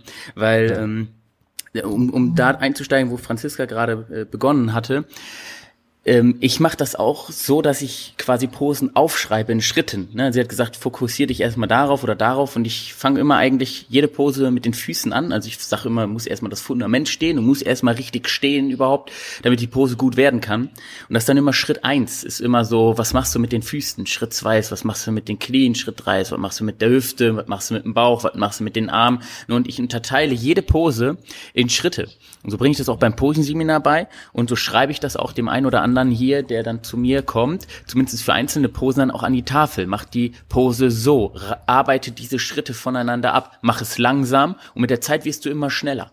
Und ich gehe sogar so weit, dass ich alle meine Athleten am Ende ähm, innerhalb von 20 Sekunden, also auch die Bodybuilding-Athleten vor allem, ja, die Men's Physik-Athleten und die Bikini-Athleten, die haben ja nur vier Posen, die bekommen nur 10 Sekunden. Und ich sag immer, 10 Sekunden und dann hast du alle Posen gepostet. Und die Bodybuilding-Athleten 20 Sekunden. Ich habe heute noch wieder ein paar Videos geschickt bekommen und das meine ich total ernst. Alle zwölf Posen, vier Symmetrieposen, acht Pflichtposen, 20 Sekunden will ich, dass du die alle einmal angenommen hast. Das bedeutet, du musst dadurch rasen. Und dadurch wirst du auch schneller, auch in den Übergängen und du wirst auch besser da drin. Ne? Natürlich mache ich das jetzt nicht mit dem Trainingsanfänger, aber so mit der Zeit, weil das bedeutet, der, der Athlet, der hat nur 20 Sekunden diese ganzen Schritte durchs Gehirn rattern zu lassen. Ja, also der muss ne, in jeder Pose an fünf bis zehn Schritte denken. Und irgendwann kriegt er das dann so schnell hin, weil er hat nur 20 Sekunden. Ja, und es ist immer lustig, wenn die dann über ihre eigenen Füße stolpern zu Anfang und am Ende wirklich Line-Up von vorne, Line-Up seitlich, Line-Up von hinten, Line-Up seitlich, Doppelbizeps, Front Lat, Side Chest, Side Triceps, ne, und die dann da durchrennen in 20 Sekunden. Und alle mich immer so angucken, jetzt mit großen Augen sagen, niemals, alle Posen in 20 Sekunden. Und am Ende der Saison schickt mir der gleiche Athlet alle 20, alle, alle 12 Posen in 15 Sekunden statt 20 Sekunden. Und darum, das finde ich super wichtig, also auch wie Franzi eigentlich feste Schritte zu haben. Was, was mache ich mit den Füßen, was mache ich, und das für jede Pose. Und ich empfehle halt im Endeffekt immer mit den Füßen anzufangen. Wie steht dieser Athlet? Und so gehe ich auch selber daran, wenn ich eine neue Pose sehe zum Beispiel, so wie Franz ja gerade gesagt hat, es entwickelt sich auch immer weiter. Und wenn ich einen Athleten sehe, der eine Pose macht, die erstmal so richtig ästhetisch aussieht und wo ich denke, das habe ich noch nie gesehen, cool, was er da macht, dann drücke ich auf Stopp zum Beispiel, wenn es ein Video ist, und analysiere diese Pose. Vom, von der Zehenspitze bis in die Haar, Haarspitze, ja. Wie hat er den Fuß rotiert? Wie, wie, wie, wie hockt er da auf dem Boden überhaupt? Welcher, wo ist der Fuß überhaupt? Was macht der Fuß? Also da gucke ich mal als allererstes hin. Wie ist der rotiert? Ja, und, und so gehe ich dann, ja, von Stufe eins, Stufe zwei, Stufe drei, ja, also Fußgelenk, Kniegelenk, Hüftgelenk, gehe ich alles durch ganz genau und merke mir das. Und dann versuche ich selber diese Pose auch umzusetzen zum Beispiel. Ne? Und natürlich gibt's Athleten, so wie Franzi das auch schon gesagt hat, die diesen Sport auch prägen, eventuell, durch irgendeinen Einfall, ja. Ne, jeder hat eventuell den Sport in einer gewissen Weise vielleicht so ein bisschen geprägt. Also ich würde schon sagen, zum Beispiel haben, haben Sophie und ich gemeinsam, das würde ich so behaupten, in zumindest der Natural Bodybuilding Szene äh, Frauen Bodybuilding Posing sehr geprägt. Ja, also das hat vorher noch nie so jemand gemacht äh, wie wir. Und äh, das war, kann man ja ruhig so sagen, da kann Sophie auch sehr, sehr stolz drauf sein. Ähm, äh, das war ein, war ein Hingucker. Das war, Sophie ist auf die Bühne gegangen und es war klar, dass die Klasse gewonnen ist. Und zwar durch diese Individualität, durch dieses, wow, ist das ästhetisch und das haben wir so noch nie gesehen hier. Ja. Mhm. Und darum, also ne, behalt dir das bei, habe ich dir ja schon gesagt, auch für diese Saison. Ne, du kannst da was ganz Individuelles auf die Beine stellen. Auch wenn du nicht die massivste Athletin bist, vielleicht am Ende nicht die härteste, aber du wirst auf jeden Fall auffallen, alleine wenn du äh, dein Posing da individuell stellst. Und darum, das ist auch das, was ich bei den Posing-Seminaren lehre und so super wichtig finde. Alleinstellungsmerkmale. Allgemein für einen Wettkampf und Posing. Mit Posing kann man ein heftiges Alleinstellungsmerkmal auf die Bühne zaubern. Wenn man jetzt nicht gerade in der Classic Physik startet, wo sowieso jeder ästhetisch posen kann in der Regel, ja. Aber wenn man so im Bodybuilding steht und man steht doch ein bisschen mehr Classy vielleicht sogar noch, dann steht man anders als die anderen. Und dadurch fällt man eventuell auch schon ein bisschen hoffentlich positiv auf. Mhm. Ja. Yes.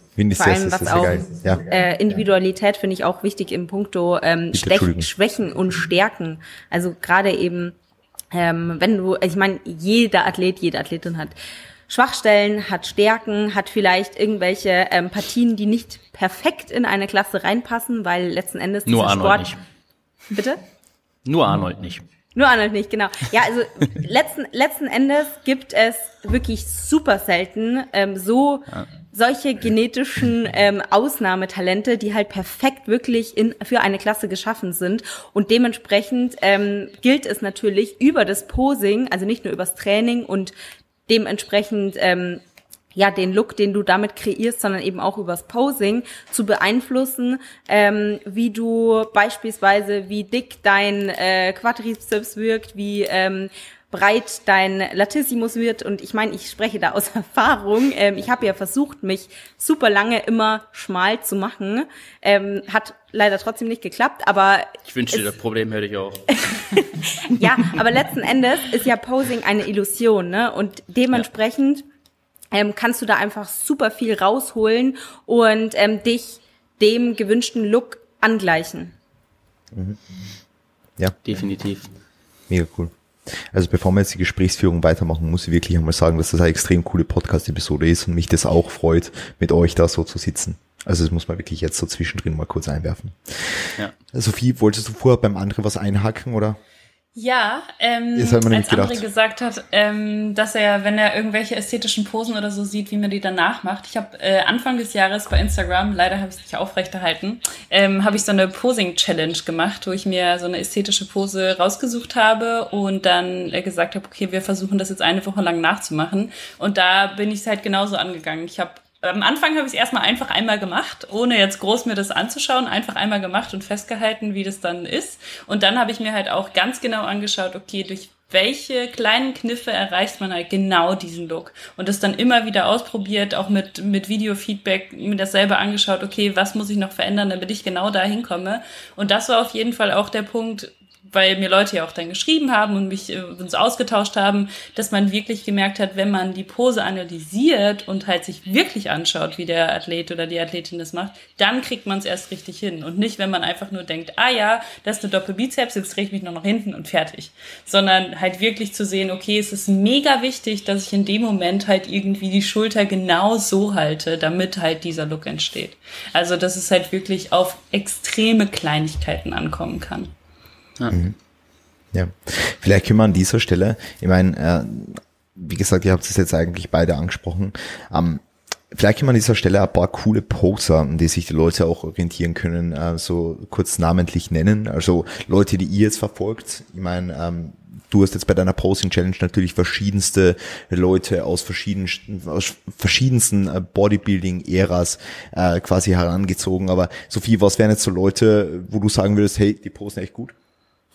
Mm, oh, also Frauen Bodybuilding finde ich ein sehr gutes Vorbild oder eins meiner Vorbilder ist auf jeden Fall äh, Alice Kiesling, The Classical Queen. Die ist mittlerweile ziemlich krass geworden, weil die immer weiter aufbaut, aber Posing ist immer noch wirklich, also würde fast sagen, so Nummer eins, die ich im Moment ja. so kenne als Frau, so was Classic Posing angeht.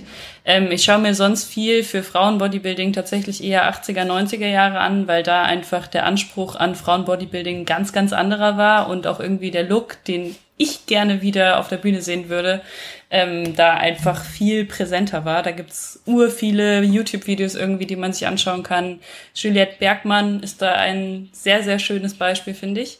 Ähm, und auch in der Richtung folge ich halt ein paar Instagram-Profilen, zum Beispiel Classic Dutch Bodybuilders, das ist eine ganz coole Seite, ähm, oder auch so anderen Classic Bodybuilding-Seiten. Genau. Mhm. Ja. Mhm. André? Äh, das ist lustig, also das Ding ist ja ich habe ja vorhin schon gesagt, ich habe das Posing ja auch nicht erfunden oder so. Und mhm. damals eben auch für Sophie, also Sophie war dann die erste äh, Bodybuilderin, die ich hatte, die äh, dopingfrei, sage ich mal, so viel Potenzial hatte, so viel Muskelmasse hatte war auch allgemein richtig cool, weil Sophie sich damals selber gar nicht so gesehen hat. Ne? Also wo sie vorhin auch gesagt hat, ja, einen Monat später sind wir in die Diät gestartet, weil das war so, ja, was meinst du, wann könnte ich denn mal einen Wettkampf machen? Und ich war so, ey, Alter, du bist voll krass, so lass anfangen. Aber ähm, auf jeden Fall war äh, ja die Juliette Bergmann zum Beispiel eine. Äh, ähm, Im Endeffekt habe ich ja diese Posen nur auf Sophie übertragen. Also das war halt zum Beispiel genau die äh, äh, sage ich mal, die ich gesehen hatte, wovon ich Sophie dann auch immer wieder Bilder gezeigt habe und gesagt habe, guck mal hier, wie die steht und wie die gestanden hat hier in den 80er, 90er. Das ist richtig schön gewesen und ich finde, du hast eine Physik wie sie. Ich glaube, das würde richtig gut äh, ausschauen, wenn du halt so stehen würdest. Und darum, das war halt auch irgendwo ähm, auch für mich eine große Inspiration, zumindest was Frauen Bodybuilding-Posen angeht aber im Endeffekt auch was Männer-Bodybuilding-Posen angeht, weil ich selbst stehe eigentlich auch nicht anders. Und ein Frank Zane hat auch nicht anders gestanden. Also es ist halt Bodybuilding, Männer-Bodybuilding, Frauen-Bodybuilding. Es werden die gleichen Pflichtposen gefragt. Ähm, warum sollte sich das jetzt so großartig vom, vom Posing unterscheiden? Es unterscheidet sich in gewissen Punkten auch. Es gibt auch Pflichtposen, die total anders gestellt werden ähm, bei den Frauen als bei den Männern, einfach weil es auch ein bisschen femininer wirkt ne, damit es auch noch klar ist, hey, das ist hier Frauen-Bodybuilding, das differenziert sich einfach von Männer-Bodybuilding auch so ein mhm. bisschen. Und in Männer-Bodybuilding, also mich persönlich haben auch äh, sehr die 80er und 90er geprägt, ne? Also von Arnold Schwarzenegger äh, über Frank Zane, über Bob Paris, ne? Also da gab's richtig, richtig ähm, äh, viele Athleten, die sehr cool gepost haben. Und da muss ich auch wieder sagen, ähm, das ist so ein Mixmax aus allem. So, es gibt Athleten, also ich fand auch Bob Paris und Frank Zane zum Beispiel haben meiner Meinung nach fast jede Pose perfekt gestanden. Also, oder so, das ist mein Empfinden, mein individuelles, mein subjektives Empfinden. Ähm, aber es gab doch manchmal auch dann die ein oder andere Pose, da habe ich gedacht, boah, nee, da, da war, da war der Arnold halt krass, ne? Das hat der Arnold mhm. richtig nice gemacht. Und dann gibt es auch wieder einen großen Unterschied zwischen klassischen Posen und eben dem, dem Neuzeit-Bodybuilding, so muss man sagen. Und da ist, finde ich, auch immer, ähm, sind die, die, die größten Differenzierungen äh, in den seitlichen Posen, in den seitlichen Pflichtposen. Also eine Side-Chest wird heute ganz anders gemacht als, als damals und auch eine Side-Triceps eigentlich. Und ähm, da muss man dann natürlich gucken, so was nehme ich aus der damaligen Zeit mit, was, was, was nehme ich aus der heutigen Zeit mit. Ne? Und aus der heutigen Zeit, klar, kann man ganz klar sagen, K Green, Rough Diesel. Ne? Das sind so Leute, äh, die das Posing auch e-, enorm geprägt haben. Also mhm. ich würde fast behaupten, ja. ähm, äh, Terence Ruffin heißt da mit richtigem, gewöhnlichem ah. Namen, der, der, ja? ja. Wolltest du was sagen? Ja, Entschuldigung. Ja. Nein, nee, nee, alles gut. Also alles der- gut. Es, äh, das Internet Ja. war ganz kurz weg. Alles gut. Also, ja. Also auf jeden Fall der Terence Ruffin, Ruff Diesel auf Instagram, Ja. der hat halt äh, das Posing auf jeden Fall äh, evolutioniert, finde Ja. ich. Ne? Also was der da raushaut, wirklich. Und der hat ja selber auch früher gesagt, also er hat sich viel von Kai Green angeschaut. Ne? Kai Green, Mhm. auch, auch sehr begabter äh, Bodybuilder, der eben enorm gut posen konnte. Also bei den dicken Jungs safe mit Abstand eigentlich, glaube ich, auch doch der beste Poser. Mhm. Ne? Also wenn es dann um die Kür ging bei Miss Olympia, da konnte Kai Green niemand was vormachen. Ne? Was der da Mhm. ähm, auf die Bühne gebracht hat, war auch ein ganz neuer eigener Stil. Ne? Mhm. Ja, da gibt's einige, die den Sport sehr geprägt haben, denke ich, ne? Mhm. enorm geprägt haben. Ja. Ja, mega cool. Franzi, der André hat vorher ähm, das, das indirekte Feedback durch beispielsweise das, das Filmen angesprochen und du hast auch zunächst angesprochen im Hinblick auf das Gehen, zum Beispiel jetzt auf Schuhen. Ähm, es würde mich interessieren, wenn du jetzt jemanden hast, jetzt in der, in der, in der Vorbereitung, ja, und also wie würdest du jetzt rangehen, verhältnismäßig üben mit Spiegel, üben ohne Spiegel, weil wie der andere vorher schon gesagt hat, so auf der Bühne hast halt keinen Spiegel. Ja, also äh, das spezifischste Üben, das du machen kannst, ist Üben ohne Spiegel. Ja, ähm, vielleicht das Video eben noch so gesetup, dass es eben so irgendwie der Jury-Perspektive glei- angleicht und so weiter und so fort. Das ist eine vollkommene Spezifizität. Aber wie gestaltest du das jetzt so im in der Posing-Progression, wenn man es jetzt so bezeichnen kann? Ähm, also ich würde sagen, ganz am Anfang kann man schon ruhig äh, zu 100 Prozent mit dem Spiegel arbeiten, um halt erstmal auch ähm, die Posen an sich überhaupt irgendwie stellen zu können. Da braucht man einfach das direkte Feedback über den Spiegel. Ähm, Allerdings sage ich meinen Athletinnen schon ähm, relativ früh, dass sie auch anfangen sollen, ohne Spiegel zu üben, ähm, um sich da dann eben auch, ähm, wie eben André vorher auch schon gesagt hat, nicht zu sehr auf dieses direkte Feedback ständig zu verlassen. Und ähm, mehr eben auf äh, in sich reinzuhören und eben zu überlegen, okay, wie fühlt sich jetzt diese Pose gerade an? Wie fühlt sich meine Schulter gerade an? Wie fühlt sich ähm, die und die Körperpartie gerade an? Und dann im Nachgang im Video zu sehen, wie das bei diesem Gefühl quasi ausgeschaut hat, ob das korrekt war, dieses Gefühl, oder ob man das Gefühl sozusagen ändern muss. Ähm, weil letzten Endes kannst du dich ja nur darauf verlassen. Ähm, und hast eben kein, kein direktes optisches Feedback. Und ähm, ja, so gehe ich da in der Regel eben auch vor, dass ich wirklich auch schon schnell sage ähm, oder beziehungsweise schon frühzeitig ähm, ohne Spiegel üben lasse. Ja. Ja. Sophie, André, hat da irgendjemand noch was hinzuzufügen? Wie macht ihr das? Nö, also ich hatte da ja ausführlich was zu gesagt. Vielleicht mag Sophie noch was dazu sagen. Ja, ich glaube, bei mir ist ein bisschen der Unterschied, dass ich quasi keine Langzeit. Athletinnen Ja. hab, äh, sondern ja eigentlich immer nur in der Stunde selbst. Also ich Voll. ja wirklich eigentlich eher nur die Posen an sich beibringe und dann natürlich Mhm. mit Spiegel und Kamera vielleicht. Ähm, wenn mich Leute fragen, dann sage ich, glaube ich, die gleichen Dinge, die jetzt André und Franzi auch gesagt haben. Vor allen Dingen halt in der Wettkampfprep, dass es Sinn macht, das auch Mhm. ohne zu können. Was ich mir vielleicht auch selber nochmal hinter die Ohren schreiben sollte im Moment. Ja. Ja. Man schaut sich halt auch irgendwo gern an. Wenn, wenn man lean wird und Posen wird man da schon gern sehen und so. Ja. Ich, ich, ich weiß, was man. André, du wolltest etwas ausführlicher nochmal drauf Bezug nehmen. Ich wollte? Du wolltest ausführlicher dazu noch was sagen, oder? Hast du gesagt? Nee. Also passt. eigentlich habe ich alles gesagt bis hierhin, so was das Posing betrifft, ne? Und äh, die Art und Weise, wie ich da herangehe, ne, Schritt für Schritt und Super. filmen und Okay, ne? passt. Also ich glaube, ich war sehr ausführlich. Du warst sehr, sehr ausführlich. Ich- Mir ist noch vorkommen, du hast äh, vorher angesprochen, dass du noch was sagen willst. Passt. Äh, ich muss jetzt ganz kurz was sagen, und zwar ähm, habe ich das noch nie in einem Coaches Corner gemacht, aber ich muss jetzt dringend aufs WC. Also ich muss wirklich sehr, sehr dringend aufs WC. Ja, ja, geh mal. also es war, es war noch nie, noch nie der Fall. Aber ich, Dann machen wir hier mal einen Cut allgemein. Äh, Ja, wir machen jetzt einen ich, kurzen Cut. Ich, hört man hört man mich, wenn ich hier so Smarties esse oder? auch? Na, ja, na, eigentlich gar nicht. Aber ich schalte das jetzt ganz kurz Okay. auf stumm, weil ich, weil ich, Ja. Wir wollen dich nicht strollern hören. Ich wollte dich tatsächlich auch fragen, ähm, vor allen Dingen, weil, also, mh, es gibt ja nicht so viele Varianten oder Posen, wie wir jetzt, dass wir sagen können, ich suche mir eine klassische Pose raus oder so. Aber ich meine, zum Beispiel bei Übergängen und so lässt man sich ja wahrscheinlich voll inspirieren bei irgendwelchen Athletinnen und ich folge, glaube ich, kaum welchen. Also interessiert mich auch voll, wem du da so folgst oder. Ja, also ich glaube, ähm, in der Bikini-Klasse sind es tatsächlich eher so die Übergänge beziehungsweise Bewegungen, mhm. die mehr Spielraum zulassen und einfach so auch die Individualität ausmachen, weil ja die Posen an sich ähm, letzten Endes, die sind ja irgendwo auch vorgegeben, so wie in jeder anderen Klasse auch. Natürlich ähm, gibt's da paar Feinheiten, die man ähm, noch individualisieren kann, aber letzten Endes sind es tatsächlich eher die Übergänge, würde ich behaupten. Und dann habe ich noch paar so, ich nenne es jetzt mal Signature-Posen, die jetzt nicht mhm. direkt ähm, zu den äh, Pflichtposen dazugehören, die ich zum Beispiel in meinem iWalk einbaue oder bei ja. meinen Athletinnen, die ich einfach super gerne zeige, weil sie ähm, einfach ästhetisch ausschauen oder sich zum Beispiel auch als Hybridposen eignen. Also ich nenne Hybridposen immer ähm, Posen zwischen zwei mhm. Pflichtposen, mhm. Ähm, wo man dann einfach wirklich nochmal individuelle Vorzüge so ein bisschen äh, rauskitzeln kann. Und ähm, genau, ich, ich folge tatsächlich ähm, einigen ich weiß nicht, sind es Russinnen oder Russland, Slowakei, ähm, also so Ostblock, darf man das sagen? ähm, genau, das sind so Athletinnen, ich verstehe gar nichts, was die schreiben, ich schaue mir nur ihr Posing an. Ähm, das sind einfach die, die gerade bei, also ich sage jetzt mal bei IFBB, sind die halt vorne dabei. Ja, ähm, ja.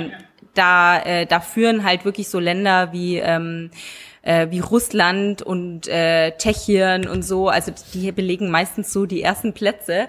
Ähm, dann gibt's natürlich auch noch paar coole ähm, deutsche Athletinnen, jede Saison wieder paar, die mich inspirieren, wo ich ähm, dann auch mal genauer hinschaue. Ähm, zum Beispiel jetzt die Saison ähm, eine Wellness-Athletin, die jetzt Profi auch geworden ist, ähm, mhm. die heißt Chan Kassel. Ich bin, glaube, ja, ich bin sogar oh, mal in der Bikini. Kennst du die? Ja, ich, hab's, ich bin ja auf jeden Fall bei Instagram mal begegnet, also äh, über den Weg gelaufen, ja. Ja, also sie zum Beispiel war diese Saison so eine, die ich verfolgt habe. Ähm, ich kenne genau? Ich würde das gerne mir mal angucken hier auf Insta dann. Mhm. Ähm, Shan, J-E-A-N-N-E -E. und Kassel wie die Stadt. Ah, ich hab's, ja. Ah, okay. Blauer Bikini. Ja, muss man aber abonnieren. ja, aber trotzdem, der hätte mich mal interessiert jetzt allgemein, weil von ähm, Bikini-Posen habe ich natürlich jetzt nicht so die Ahnung. Ne? Da habe ich dann immer, äh, äh, sag ich mal, ähm, jemand, mit dem ich da zusammenarbeite, ne, mit der Elena Grass, die auch das GNBF Bikini Posing macht und so, ne, die dann ja auch bei mir die Posing Seminare besucht, genau. Ne, das ist so, natürlich weiß ich auch, wie die Mädels stehen müssen und ich kann denen das zum Beispiel bei mir auch beibringen. Ich habe ja auch Bikini Athletinnen aber ähm, äh, so richtig Posen lernen müssen die am besten schon doch tatsächlich eventuell bei einer Frau immer. Ne? Und äh, ja, aber ich hätte mich interessiert, wenn ich jetzt mal sehen könnte, weil mich hätte interessiert, was was du als besonders gutes Posing zum Beispiel mhm. empfindest dann auch. Ne? Also ich hätte aber dann ich, vielleicht noch die äh, Sarah NHS, Sarah mit H. Ah, Neuheisel, ja, die kenne ich sogar. Ja, genau, genau die, die ähm, ja. war diese Song auch sehr gut. Mhm, ähm, die ja. Anna Migale ähm, sie ist auch Elite Pro. Mhm. Ähm, wen hätte ich noch im Angebot? ähm, genau, ist jetzt zwar nicht ähm, IFBB, ähm, also ist jetzt nicht IFBB Amateur, sondern IFBB Pro, bedeutet das Posing unterscheidet sich. Ähm, mhm. Das ist die Alison Testu. Ähm, wie gesagt, sie ist ähm, bei IFBB Pro und IFBB Pro ist nicht zu verwechseln mit IFBB Amateur, weil ähm, mhm. die beiden sich ja gesplittet haben. Also die, äh, aber so, ich sage jetzt mal grundsätzlich so von von der Präsentation her kann man sich da was abschauen. Ähm, wen gibt's noch? Ja, auch eine IFBB Pro Athletin, ähm, die heißt Maureen Blanquisco, Blanquisco, M -A, also M A U R E N und dann Blanquisco mit Q. Sie, mit ihr bin ich mal auf rein, das ist ja extrem wertvoll. ja, ja, da muss man, also ich habe es jetzt selbst mit Buchstabieren Ey, nicht hinbekommen. Äh, aber weißt du, weißt du was? Ich, äh, ich, ich habe hier ich habe so gerade mal Screenshots uh, gemacht und ich schicke die ja. in die Gruppe rein, dann kannst du Mach ja. Sehr, sehr cool. Sehr gut. Also wie gesagt, würde mich auch wirklich mal interessieren, einfach mal auch zu sehen, ne? weil ähm, ich habe auch die vergangenen Meisterschaften immer die die Bikinis gejudged und auch jetzt gesagt, das mache ich nicht mehr, weil wir haben auch ein Judges Tool, also das zeigt tatsächlich dann so, so, so ein Judge Scoring. Das zeigt dann auch an, wie gut war der Judge in welcher Klasse oder wie fern war der von der Meinung entfernt von den anderen, verstehst du? Und da war ich bei Bikini tatsächlich immer voll raus, wo ich dann gesagt habe, macht gar keinen Sinn für mich, dann äh, Bikini-Klassen zu werten. Ne? Muss man ja auch fair sein, also weil das macht ja gar keinen Sinn, ne? Äh, wenn find- einer find da. Finde ich voll gut, finde ich voll gut, Ja. dass du das selber Ja. auch ähm, so sagst und dir deiner, ich sage jetzt mal, Stärken und Schwächen bewusst bist, weil ähm, bei uns bei den, also bei FBB, bei uns, gibt's Mhm. auch ähm, Kampfrichter-Scoring und ähm, äh, da gibt's natürlich dann jeden, also jeder hat so eine eigene Spe Spezialität, sage ich jetzt mal. Ne? Der eine Mhm, ja. äh, kennt sich halt vielleicht eher mit den höheren Klassen aus und die Fitnessklassen muss man jetzt mal ganz ehrlich sagen. Also Fitnessklassen, damit meine ich Bikini, Wellness Mhm. und ähm, Men's Physik.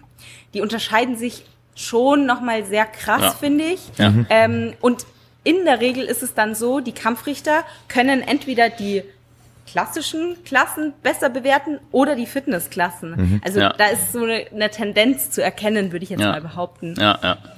Safe. Also Men's Physik kriege ich eigentlich auch noch ganz gut hin, ne? Aber ähm, äh, bei Bikini bin ich, also warum auch immer, keine Ahnung. Ich versuche, wir haben sogar ja auch immer extra da so Zettel liegen, wo ganz genau drauf steht, äh, welche Klasse wie gewichtet wird, worauf man dann besonderes Augenmerk werken, äh, legen sollte. Und eigentlich, also eigentlich war ich immer der Auffassung, so das kann man dann ja nicht verfehlen. Ich habe ja hier den Zettel liegen und der beschreibt mir ganz genau, wie ich diese Klasse zu bewerten habe.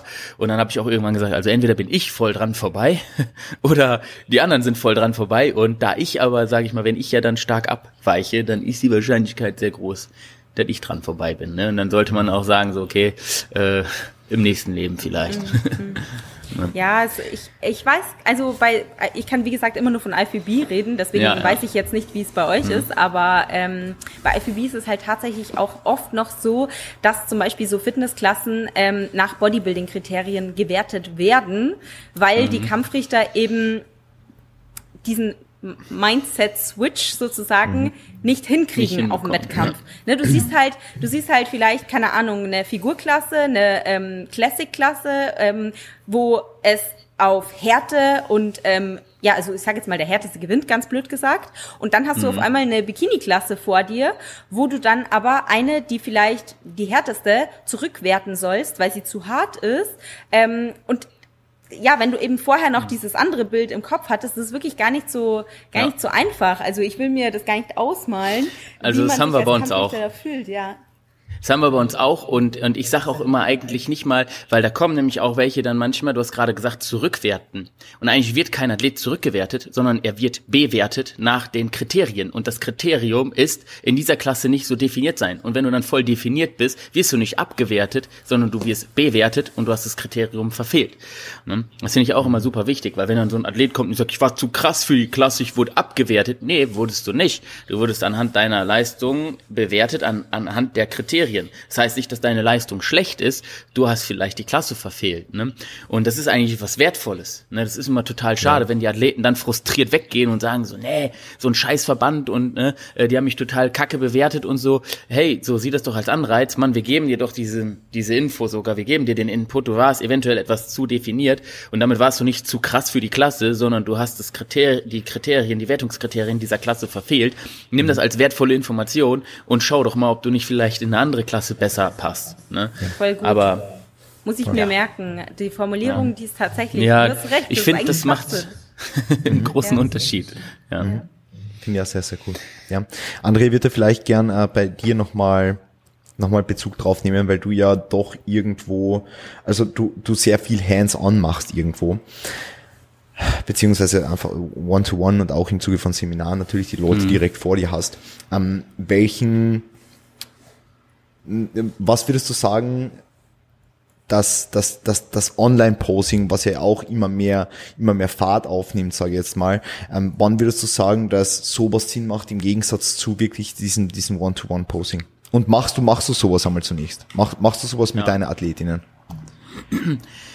Ähm, also, puh, alles hat ja Vor- und Nachteile, habe ich ja vorhin schon mal gesagt. Ja. Ne? Der Vorteil von Online-Coaching ist, du kannst es von überall aus machen, also auch Online-Posing. Ja, ähm, jeder kann halt hat halt so die Möglichkeit, egal wo er sich auf dieser Welt befindet, wenn er Internet und eine Kamera hat und ein Mikrofon, ja, also irgendwie ein MacBook oder, oder ein PC, wie auch immer, äh, hat die Möglichkeit von dir etwas zu lernen. Ne? Das ist der Vorteil auf jeden Fall, das online anbieten zu können.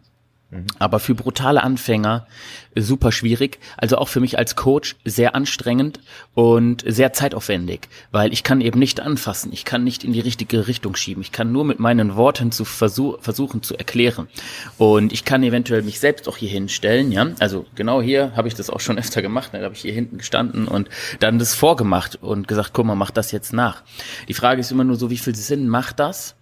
Und wenn man einen Athleten hat, der sehr erfahren ist, der auch schon Wettkampferfahrung hat und so, der ein gewisses Grundverständnis hat für gewisse Posen, dann geht das natürlich. Und dann mache ich das auch. Also wenn das, wenn die Nachfrage da ist, ja, und er sagt auch, ne, was kostet die Stunde, ich will das unbedingt machen, mache ich gerne mit dir, ne? Aber eventuell musst du eben dann auch zwei Stunden buchen, um denselben Input zu bekommen, den du live vor Ort bekommen könntest. Ja, weil es einfach auch zeitaufwendiger ist, weil ich eben, wie gesagt, fast nur meine Worte habe und ich dich nicht anfassen und schieben kann. Und darum, dass der Vorteil ist auf jeden Fall äh, vom, vom Online-Posing ist, du kannst es von überall machen und kannst von jedem lernen. Ja, ich könnte jetzt irgendwen ancallen und sagen, ich möchte von dir Posing lernen, ich zahle dir dafür, was du haben willst. Ne? Ähm, äh, der Nachteil ist halt, man kann nicht anfassen und der Vorteil von vor Ort ist eben, man kann halt wirklich intensiv viel mitnehmen, viel lernen ne? und mhm. sehr schnell und ja, würde ich ja. so behaupten.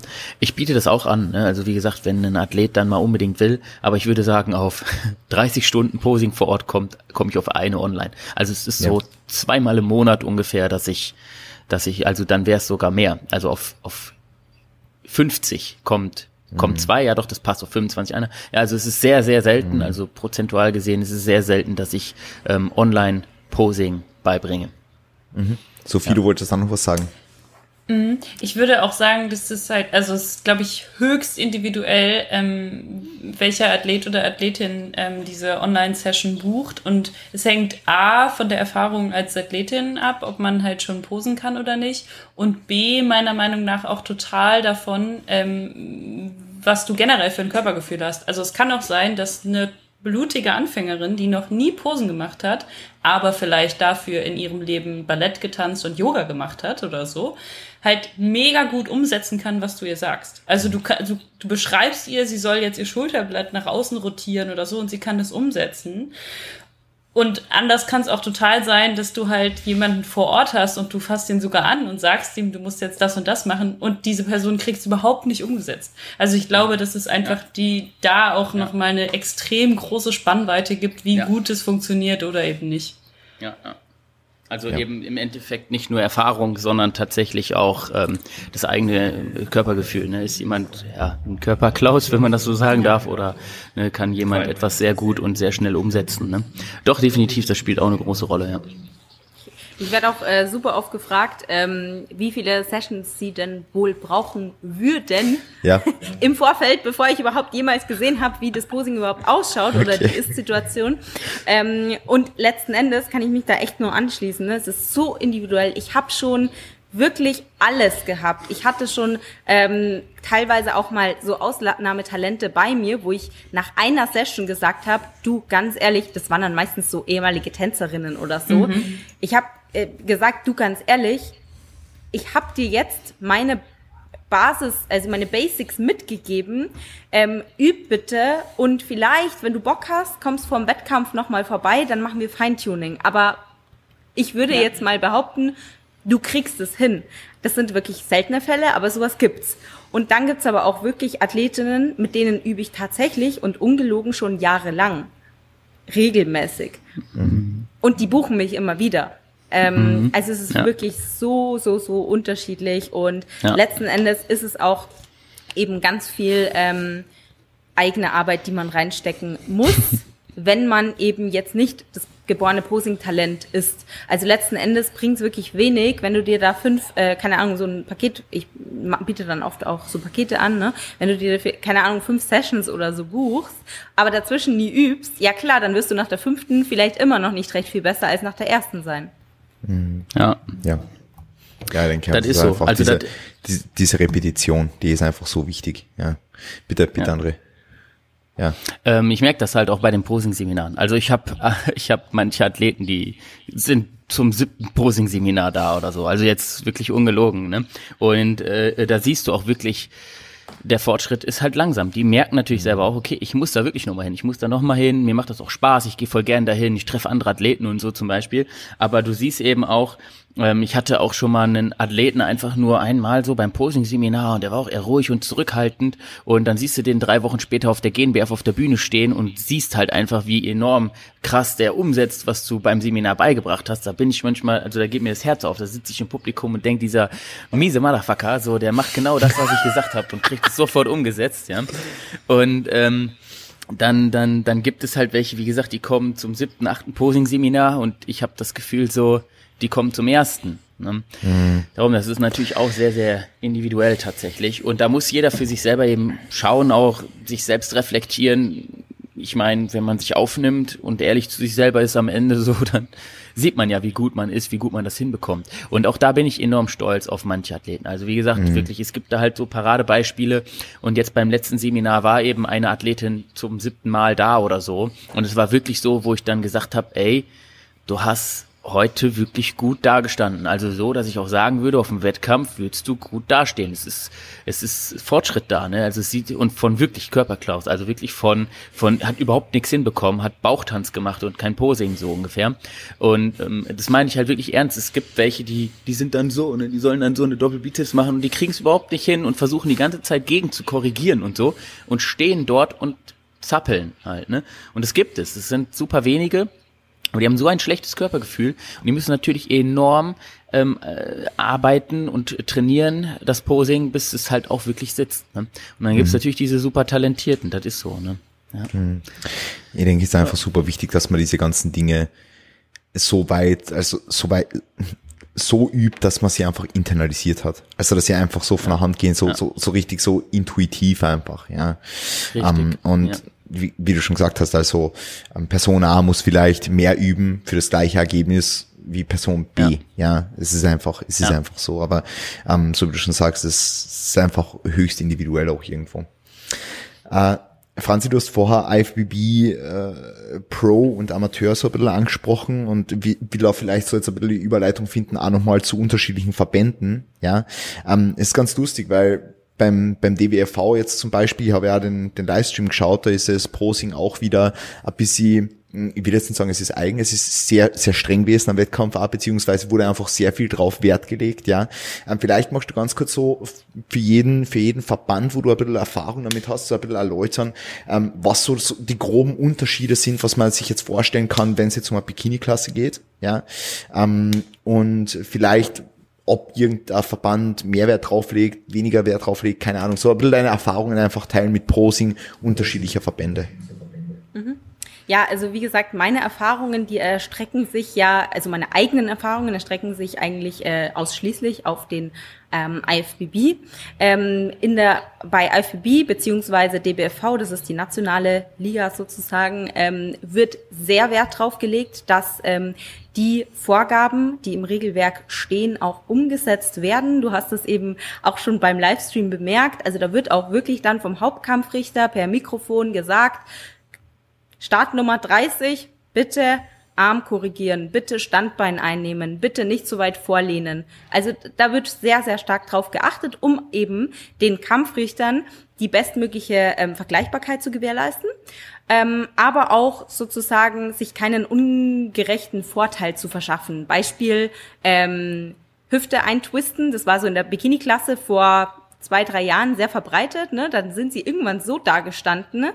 ähm, dass im Prinzip das eine halbe Seitpose war, ähm, was man zum Beispiel auch bei IFBB Pro League beziehungsweise NPC ähm, beobachten kann. Ähm, da gibt's ja keine richtige Frontpose. Im, also meiner Meinung nach ist es, man kann den kompletten Unterkörper eigentlich nicht ordentlich bewerten, weil die immer nur eingetwistet dastehen und dementsprechend sieht man gar nicht, okay, wie ist denn überhaupt die Beinvorderseite entwickelt. Mhm. Ähm, aber das sei jetzt einfach mal so dahingestellt, äh, random. Ähm, was ich damit im Prinzip sagen will, bei ähm, IFBB wird sehr stark darauf geachtet, dass eben ähm, die Posen so eingenommen werden, wie ähm, es im Regelwerk steht. Ähm, bei anderen Verbänden habe ich schon ganz oft die Erfahrung gemacht, dass es sehr frei ist, beziehungsweise auch so ein gewisser Interpretationsspielraum ähm, besteht, gerade eben auch in der Bikini-Klasse, zum Beispiel bei GNBF, da wird nicht drauf geachtet, ob ein Standbein eingenommen wird oder nicht. Ähm, ich weiß gar nicht, ob das bei denen im Regelwerk drinnen steht. Ähm, ich glaube, ja, steht drinnen. Ähm, Steht drin, natürlich. Also die Posen sind schon klar definiert, ähm, aber es ist tatsächlich so, also es gibt schon ein bisschen Spielraum bei der GmbF ja. in fast allen Klassen eigentlich tatsächlich. Ja. ja.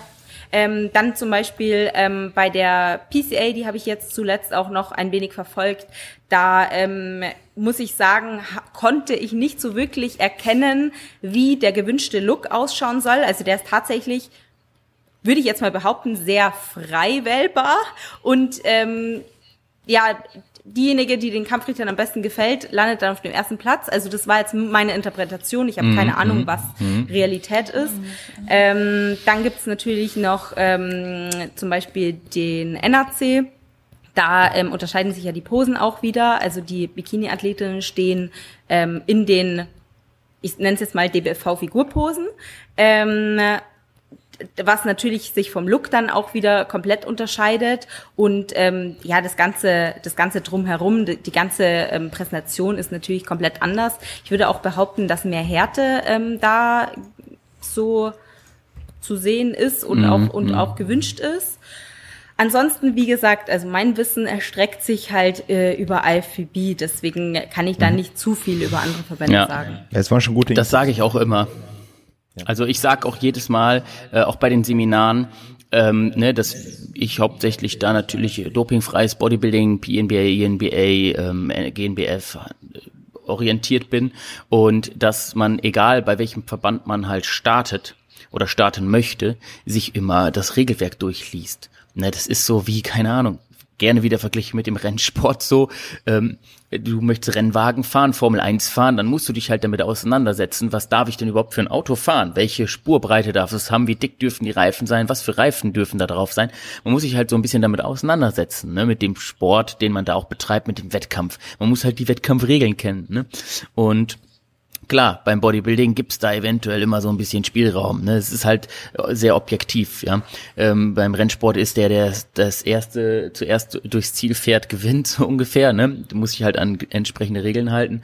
Aber im äh, Bodybuilding und in dieser subjektiven Bewertungssportart, sage ich mal, ist es natürlich immer ein bisschen schwieriger. Aber es gibt ein Regelwerk und da steht ganz klar definiert drin, wie hat äh, welche Pose auszusehen. Ne? Und das gibt es eigentlich in der Regel äh, bei jedem gut organisierten Verband. Ne? Und da sollte man sich immer drüber informieren. Wo starte ich und wie sind da die Anforderungen? Die können immer anders sein. Ne? Die ganzen Klassen haben auch eventuell ganz andere Namen etc. Da muss man immer gucken, so okay, ganz anderer Verband, ganz andere Regeln. Ne? Hm. Sophie, du wolltest da noch was sagen? Ja, Entschuldigung. Entschuldigung. Ja, äh, ja, ich wollte nur ähm, auch was sagen, weil du, glaube ich, gerade eben die PCA ja auch angeführt hast. Da gibt es ja auch also diese ähm, Trained Athletic oder wie, nee, Figure, Athletic Figure zum Beispiel, also die ganzen äh, Figure-Klassen, die haben halt auch so sehr schwammige Formulierungen, was äh, Posen angeht. Zum Beispiel haben die Front Pose with Hands over Head. Das ist die Beschreibung. Und du kannst halt irgendwie machen, was du willst. Und auch wenn du das Line-Up dann siehst, dann stehen die super verschieden da. Oder auch einfach nur do a Side Pose. Whatever. So, du kannst dann machen, mhm. was du mhm. willst. Und was ich eigentlich sagen will, ist, dass bei Frauen und vor allen Dingen, glaube ich, bei neueren Klassen, da die Grenzen irgendwie noch nicht so richtig gesteckt sind und das halt super häufig auch sich total unterscheidet, wenn man dann in zwei verschiedenen Verbänden starten möchte, man wirklich gefühlt zwei total unterschiedliche Klassen macht, obwohl man ja eigentlich immer noch die gleiche Athletin ist. Also mhm. selbst ich jetzt, die ja eigentlich Bodybuilderin ist, muss jetzt auch bei der ANBF in der Physikklasse starten wieder, die irgendwie halt keine Latissimus-Pose hat und wieder Wert legt auf Bikini und Make-up. Und ich glaube halt, dass sich vor allen Dingen in Frauenklassen da immer noch super viel findet und verändert. Also vor mhm. allen Dingen, was Posing ja. und Präsentation angeht. Ja.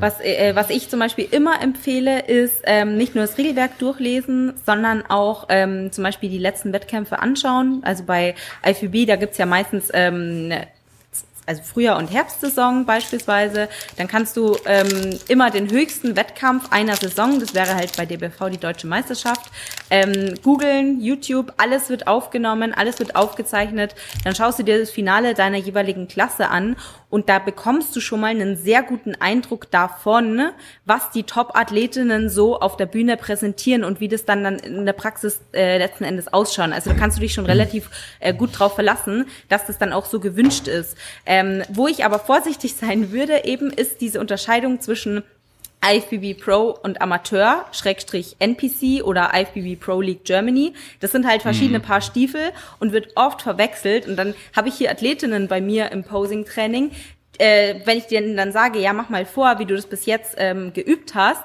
dann zeigen die mir halt die NPC-Posen, was sich einfach grundlegend unterscheidet. Also da einmal aufpassen, mhm. dass man wirklich auch die richtige Klasse googelt.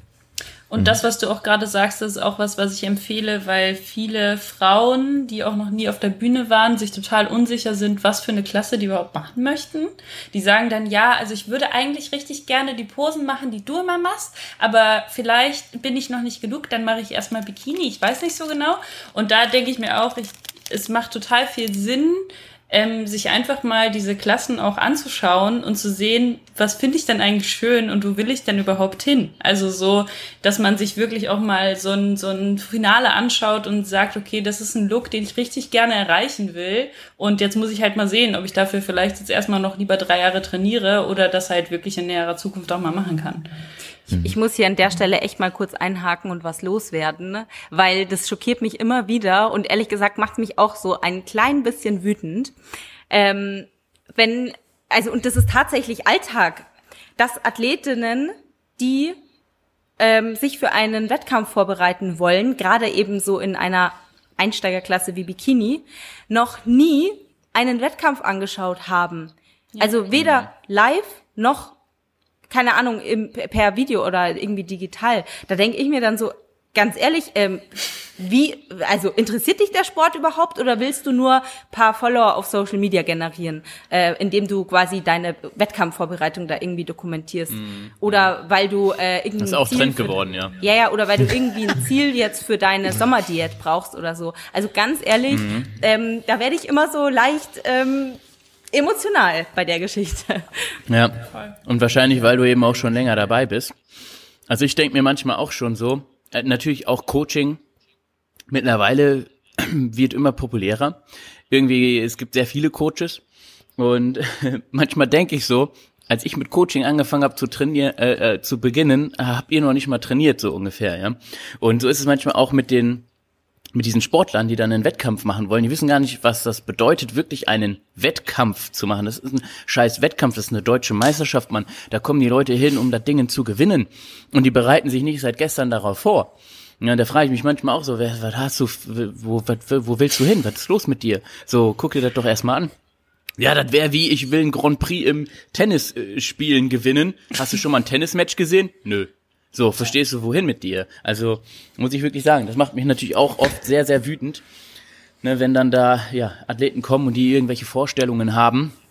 Das macht mich nicht wütend, aber ich bin dann schockiert, sag ich mal, und sag dann auch, Junge, bleib mal auf dem Boden, so, ne, geh mal erstmal, guck dir mal einen Wettkampf an und äh, guck mal, was sich da wirklich erwartet, ne, so, es ist wirklich schwer. Vor allen Dingen, weil, weil ja auch mittlerweile ganz gut auch auf Social Media kommuniziert wird, dass das jetzt kein Spaziergang ist dahin. Ja. Und ich denke mhm. mir, was ist dann dein Antrieb? Also, mhm. wenn du eh schon weißt, es wird super hart und du weißt gar nicht, wofür du das machst. Ja. Mhm. Also allgemein finde ich so dieses Thema ähm, Erwartungshaltung äh, da könnte man eigentlich einen ja, eigenen Podcast ja. drüber machen, ne? Ähm, weil ich, ich habe es gerade eben wieder diese Saison erlebt, dass halt dann, und ich schließe mich davon selber übrigens nicht aus, ich hatte das auch schon, mhm. dass ich einfach komplett falsche Erwartungshaltungen hatte ähm, und dann mega enttäuscht war und ähm, ja den Sport äh, in die Tonne klatschen wollte und mich unfair mhm. behandelt gefühlt habe und da will ich jetzt einfach mal loswerden. Ne? An alle Athleten da draußen, die so mal schon, schon mal so eine Situation hatten, glaubt ihr denn allen Ernstes, dass die anderen Athleten irgendwie auf der Brennsuppe dahergeschwommen sind hm. und, äh, keine Ahnung, just for fun mal da bei dem Wettkampf mitgemacht haben? Ich meine, die haben alle geackert, die haben alle mindestens genauso, die haben mindestens genauso viel gegeben wie du und vielleicht machen sie das auch schon einige Jahre länger als du. Ja. Ähm, und wer glaubst du eigentlich, wer du bist letzten Endes. Ne? Und wie Vor gesagt, die, ich, ich hatte das eben selber auch schon. Haben, ja. ja, ja. Und wie gesagt, ja. ich schließe mich davon selber nicht aus. Ich hatte 2016 mhm. in meiner zweiten Wettkampfsaison hatte ich auch so einen richtigen Höhenflug, weil meine erste Vorbereitung, die war sehr erfolgreich. Ne, ich bin da so ohne irgendwelche mhm. Erwartungshaltungen äh, so auf einen Wettkampf marschiert, habe schnell mal hier ähm, alles abgeräumt, blöd gesagt. Und in meiner zweiten Saison bin ich dann in der Realität angekommen und habe gemerkt, hey, da sind ja. noch andere gute Athletinnen, ja. ähm, die vielleicht auch schon das länger den Sport machen, die vielleicht auch schon erfahrener sind. Ja, du kannst ist eben nicht immer nur Erste werden. Und wie gesagt, also das soll auch gar nicht irgendwie so, so vorwurfsvoll klingen, auch wenn es das jetzt mhm. wahrscheinlich tut, ähm, sondern das soll einfach nur, ja, meine Message rüberbringen. Ne? Also sei dir dessen bewusst, dass da wirklich die anderen mindestens genauso gut, hart ackern wie ja. du. Mhm. Also das ist glaub, eventuell auch ein Phänomen für, für von, von so Athleten, die in der ersten Saison sehr gut abschneiden. Ne? Also das erkenne ich auch immer wieder. Äh, ne? die, die kommen out of nowhere, haben noch nie einen äh, Wettkampf gemacht und gewinnen. Ne? Und das gibt es sehr selten natürlich.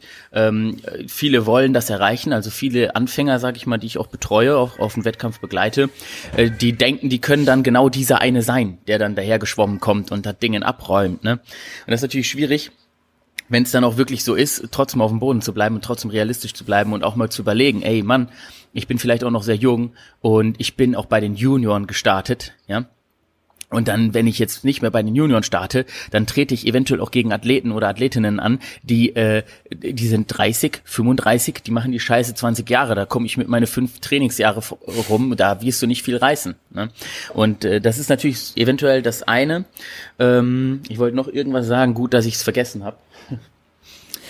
Ja, was wollte ich, worüber hast du gerade noch geredet? Ich wollte noch irgendwo drauf eingehen. Ich weiß nicht, ich war sehr emotional, ich versuche zu fangen. Ach so, genau, ich weiß es, ich weiß es. Äh, ich wollte nämlich sagen, eigentlich, eigentlich müssten wir uns darüber freuen, trotzdem, dass ja so viele daherkommen und der Sport wächst, verstehst du? Also, dass so viele kommen und eigentlich sagen, ich möchte einen Wettkampf machen, ich möchte einen Wettkampf machen, ist ja super.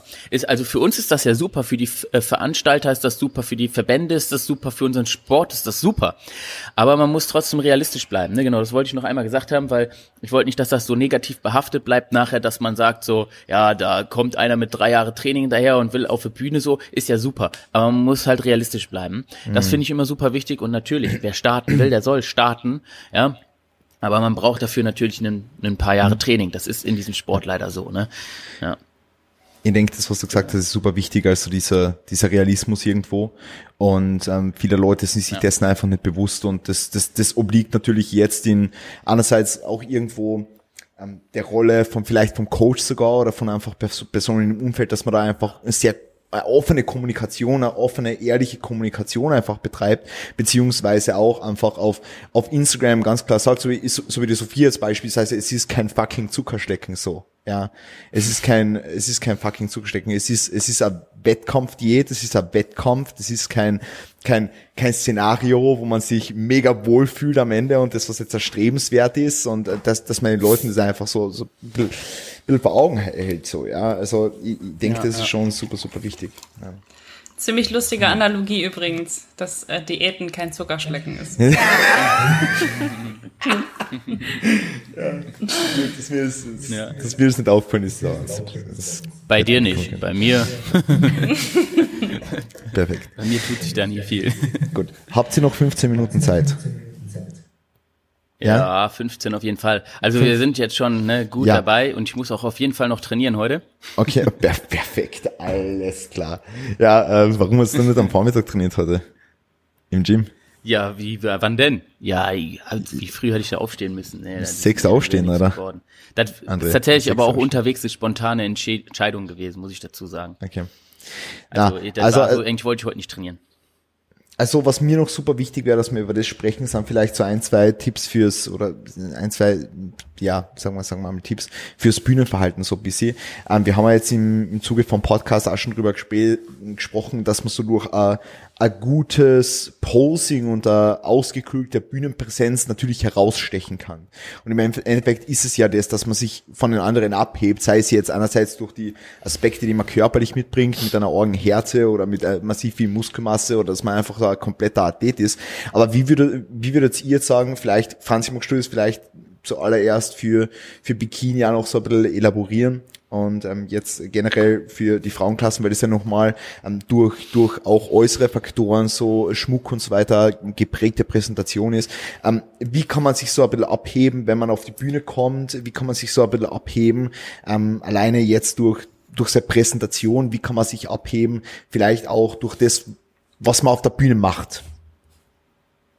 Ja, also wie vorhin ähm, auch schon gesagt, würde ich mich erstmal immer im Rahmen vom Regelwerk bewegen und keine extra Würste machen, ähm, weil, wie gesagt, ähm, das dann auch nicht so gut ankommt.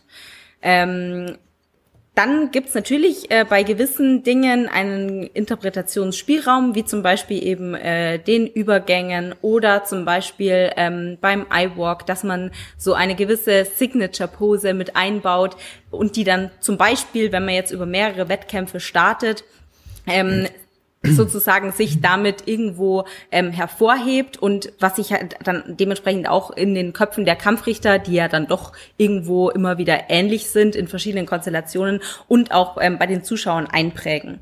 Ähm, sowas kann man auf jeden Fall machen. Ähm, letzten Endes ist es aber schon, also ja, wie soll ich das sagen? Ähm, Natürlich kann man sich über die Präsentation ein wenig hervorheben. Letzten Endes ist es aber schon der Körper, der dann für sich eben spricht. Bedeutet, ähm, ich würde die Posen so wählen oder die, ja, die Besonderheiten, die man mit einbaut, dass sie eben Vorzüge unterstreichen und Schwächen kaschieren. Ähm, was das Styling angeht, ähm, bin ich auch der Meinung, dass man sich lieber danach richten sollte, was die Mehrheit macht und nicht jetzt zu abgespacede Sachen. Also ich habe zum Beispiel schon Athletinnen gesehen, die dann mit Federschmuck in den Haaren rumgerannt sind oder mit Halsketten, die by the way verboten sind, oder mit ähm, Bikinis, wie, zum, wie sie zum Beispiel bei WBFF zu sehen sind, also mit so ähm, mit so Federschmuck und äh, so komischen Rüschen und so dran, wie sie einfach bei FBB gar nicht getragen werden. Also sowas würde ich zum Beispiel gar nicht bringen. Ähm, ich würde mich immer nach der Mehrheit orientieren und da kann man dann eben in einem gewissen Rahmen ähm, diese diese ja, i-Tüpfelchen mit einbauen. Beispielsweise, dass man ähm, mit roten Haaren, nehme ich jetzt mal das Beispiel, einen grünen Bikini wählt, was halt dann einfach ein mega schöner Farbkontrast ist und was einfach auffällt.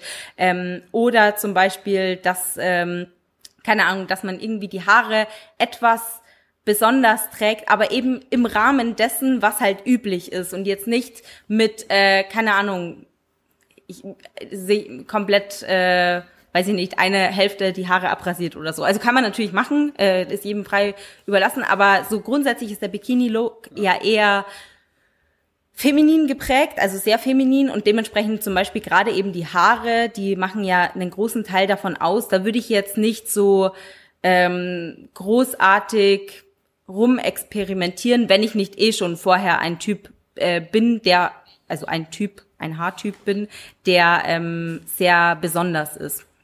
Ähm, Genau, und wie gesagt, äh, gleiches gilt dann auch zum Beispiel für die Schuhwahl. In, es ist ähm, bei FBB verbreitet, dass man eben diese durchsichtigen ähm, Heels trägt. Da würde ich jetzt nicht mit knallroten Lackpumps daherkommen. Ist zwar theoretisch erlaubt, würde ich aber nicht machen, weil es einfach ähm, zu krass aus der Reihe fällt. Also immer alles so in der Waage halten. Mhm. Ja. Neutral. Ich sag immer neutral. Na, also es, äh, es gibt halt solche. Also du hast es schon super beschrieben. Das habe ich auch schon alles gesehen, auch bei der Frauenbikini ähm, zum Beispiel mit den abrasierten Haaren oder so. Es ist halt klar, wenn das dein Stil ist und du so bist, so bleib deiner Linie treu von mir aus, klar. Aber du musst halt immer noch bedenken, es ist ein Wettkampf, der wird subjektiv äh, beurteilt von Wettkampfrichtern. Und wenn das halt drei von fünf nicht passt, dass du dir die Haare wegrasierst, super schwierig halt einfach. Ne? Das, das ist leider so. Da sollte man schon wirklich gucken, so passt das, ist das stimmig. Auch mit der Farbe oder der Wahl des Bikinis zum Beispiel, ne, habe ich auch schon oft mitbekommen, dass es halt einfach nicht passt. Und es gibt so so Typen ja. Es gibt ja, jeder ist ja schon doch individuell, aber ich würde sagen, trotzdem kann man eventuell, wenn man das weiter runterbricht, jeden Menschen in so eine gewisse Klasse doch dann einteilen, zumindest wenn es um den Wettkampf geht, weil sonst würden wir ja nicht in unterschiedlichen Klassen auch starten, wenn man das nicht könnte. Ne? Ähm, und darum, also es gibt Athleten oder Athletinnen auch, ne, also ein Athlet zum Beispiel, der ist klass Classic Classic, der ist sehr Classic, der post sehr Classic, der sieht sehr Classic aus, der gehört in die Classic Physik so. Und dann gibt es einen Athleten, der ist brachial brutal, der ist Bodybuilder, der ordnest du auf jeden Fall Bodybuilding zu. Und dann solltest du vielleicht doch schon dieser, dieser Klassifizierung irgendwo zu einem gewissen Maß eben gerecht werden. Ne? Es wird halt, ist halt schwierig, wenn du wenn du's, wenn du ein Men's Physik-Athlet bist und ohne Beine in Bodybuilding-Klasse stehst. So, das sind ja auch so Erwartungen. Ne? Und ähm, ich sage auch immer, auch durch die Wahl der Posing-Bekleidung kann man halt, also willst du auffallen um, um jeden Preis oder möchtest du mit deiner Physik punkten? ne? Und wenn du auffallen willst um jeden Preis, zieh dir einen rosa Schlüpper an. Wenn du punkten möchtest, doch durch deine Physik, zieh vielleicht einen schwarzen Schlüpper an. Ne? Also irgendwas, was vielleicht doch neutral ist. Und wie du selber gesagt hast, es gibt auch Typen Frauen, rotes Haar von Natur aus, grüner Bikini sieht eventuell super aus, ne? aber da muss man schauen, hm, ne, wie bin ich vom Hautton, welche Farbe passt da so zu mir? Da muss man, und da gibt es manchmal tatsächlich vermutlich einfach Individuen, die einen sehr individuellen Geschmack auch haben und ja, muss man dann gucken natürlich, wie das auf dem Wettkampf bewertet wird. Aber wie du schon gesagt hast, es, es lohnt sich auf jeden Fall immer irgendwie doch an der breiten Masse dann am Ende zu orientieren. Ne, auch was das Schminken und eben eventuell auch was den Bikini betrifft. Ne? Mhm. Weil wenn man zum Beispiel auch sagen würde, man verpflichtet alle, in der Classic Physik ist es ja zum Beispiel so, da ist ganz fest vorgeschrieben, schwarze Hose darf zehn Zentimeter lang sein am, am Bund, ne, also darf eine Höhe haben von zehn Zentimeter, mehr nicht, weniger nicht da ist schon ganz klar klassifiziert, okay, die tragen alle die gleiche äh, Posing-Bekleidung. Bedeutet, man kann auch viel besser die Physik beurteilen eigentlich so, weil mhm. Äh, umso mehr Faktoren man natürlich gleich hält, umso besser kann man dann am Ende die Physik und auch das Posing beurteilen. Ne? Mhm. Vor allem ähm, viele Regeln, viele ähm, Vorgaben, sorry, viele Vorgaben, die haben ja auch irgendwo ihre Daseinsberechtigung, beziehungsweise die sind ja nicht ohne Grund gemacht. Ne? Also beispielsweise ja. in der Men's Physik, diese Vier-Finger-Regel, die es gibt, die ist ja nicht äh, dafür da, um die Athleten irgendwie zu ärgern und ähm, denen dann auf der Bühne ähm, keine Ahnung, das sagen zu können, dass sie das falsch machen, sondern die sollen halt keinen Lutspread machen und dementsprechend müssen mhm. sie die vier Finger vorne positionieren. Und genauso ist ja. es zum Beispiel auch in der Bikini-Klasse. Ne? Ähm, der Ellbogen, der soll halt nicht so gehalten werden wie in der Figurklasse, ähm, damit es einfach noch eine gewisse äh, Differenzierung gibt, beziehungsweise damit der Look sich einfach nochmal unterscheidet und das Ganze mehr ähm, einer äh, fitten Frau, denn einer Bodybuilderin ähnelt. Also das hat alles schon irgendwo so seine, seinen Hintergrund. Ja. Und ähm, zum Beispiel meinen da auch oftmals Athletinnen, Sie müssen sich jetzt nicht an diese Ein-Drittel-Regel halten, was ähm, die Größe des Posinghöschens ähm, angeht. Ja. Und denken dann, das verschafft ihnen in irgendeiner Weise einen Vorteil. Aber ja. letzten Endes schaut's in der Regel einfach nur billig aus. Also oder oder unvorteilhaft oder ähm, mhm. ja, wie gesagt, wenn du den schönsten Gluteus Maximus auf der Bühne hast, dann wird der auch mit drei Zentimeter Stoff mehr am besten ausschauen. Punkt. Ja. Und äh, ich habe letztens zum Beispiel äh, gerade ähm, beim Diamond Cup in Nein, Belux Cup war das in Luxemburg, habe ich ähm, zwei Figurathletinnen, glaube ich, sogar gesehen, die hatten ähm, einen Bikini-Bikini an, also der nicht hinten mm. überkreuzt mm. war, sondern ähm, der einfach zum Binden hinten war und am Rücken mm. ähm, zusammengegangen ist. Mhm. Darf man machen, aber würde ich halt nicht machen.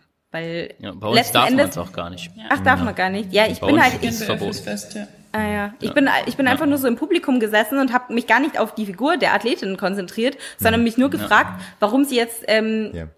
ja da die falsche Kleidung anhat.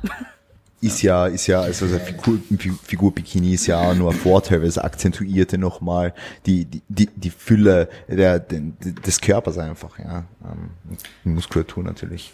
Andre, ganz, ganz kurze andere Frage. Was hältst du jetzt davon, zum Beispiel in einem, in einem Line-Up bei den Mandatories ganz normal, äh, Frontal Bizeps klassisch zu hitten und vielleicht sogar mit einem Vakuum aufzuziehen? Ähm, also ja, also ich habe ja sowieso gemerkt, deine, die, deine Intention jetzt zum Ende war ja so Richtung Alleinstellungsmerkmale zu genau. gehen. Ne? Ja. Ähm, ja, ja. Und das ist natürlich ein Alleinstellungsmerkmal. Ähm, also ich mache es ganz oft mit meinen Bodybuildern tatsächlich. Also ich lasse die dann schon doch mal die ein oder andere Pose. Also man muss immer gucken, sieht es an dem individuell besser aus. Mhm. Und ich habe Athlet A, bei dem sieht wirklich, wenn der eine Vakuum von vorne macht, ganz frontal, Doppelbizeps, sieht einfach am besten aus. Dann habe ich Athlet B, bei dem sieht einfach die Doppelbizeps am besten aus mit Hüftversatz und Flexed Abs, ne? Sophie zum Beispiel, ja. Ganz klar, wenn die frontal steht, so Doppelbizeps macht, sieht auch gut aus, aber sie sieht so viel besser aus, wenn sie es mit Hüftversatz macht. Es ist, sie hat einfach die perfekte Linie dafür. Es sieht einfach so fucking ästhetisch aus. Ist dann so, ne, da würde ich dann sagen, mach's so. Ne, steh, steh du mit einer, und darum, das ist super individuell zu betrachten, aber wenn du es kannst und du der Überzeugung bist, das sieht besser aus, ja, dann mach es auf jeden Fall, weil es ist auch ein krasses Alleinstellungsmerkmal. Es ist, steht frontal, steht frontal, steht frontal, steht mit Hüftversatz, sieht super ästhetisch aus, okay, das ist ein Blickfang. Verstehst du? Allein dieses darüber nachdenken, steht frontal, steht frontal, steht frontal, steht irgendwie anders, warte mal ganz kurz. Ja, also alleine in dem Hirn hinten, bei jedem Judge wird da was passieren, ja. Und entweder man mag's oder man mag's nicht, also entweder der Judge mag es auch oder mag es nicht, aber grundsätzlich, wenn man es kann, würde ich's machen. Und ich persönlich empfehle auch immer, Zumindest in den Einzelvergleichen, wenn man genug Zeit hat, zeig auch ruhig zwei. Zieh eine Vakuum, halt die so lange wie du kannst und zack, Hüftversatz, ne? Je nachdem, wie lang eben du Zeit hast. Und das merkst du dann ja auch. Also du hast dann einen Moderator oder einen Head Judge, der die Posen vorgibt. Und wenn du schon merkst, der rattert da voll durch, dann machst du nur eine Doppelbizeps von vorne. Wenn du merkst, du hast genug Zeit, mach eine Vakuum, mach nochmal zwei, drei Sekunden eine mit Hüftversatz. Zu viel ist dann auch nervig, also ich empfehle nie mehr als zwei Variationen einer Pose zu zeigen, weil dann machst du einen Bauchtanz am Ende wieder und das ist gefühlt hampelst du da nur rum, weil du sollst halt eine Pose präsentieren im Endeffekt mhm. eigentlich.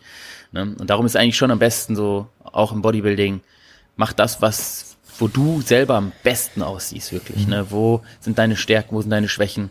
Ich persönlich mache es immer mit Hüftversatz. Doppelbizeps von vorne. Mein linker Quad ist so viel dominanter als mein rechter, der teilt sich viel mehr. Ich verstecke den rechten so ein bisschen hinter dem linken. Also der linke steht dann so im Vordergrund, ich drück den durch, der ist streifig. Ich habe super starke Apps, aber gar keinen Latt. Ja, zum Beispiel, also ich habe wirklich von vorne fehlt mir einfach dieses X-Frame, aber wenn ich meine Apps und meine Beine spanne, sind überall Linien.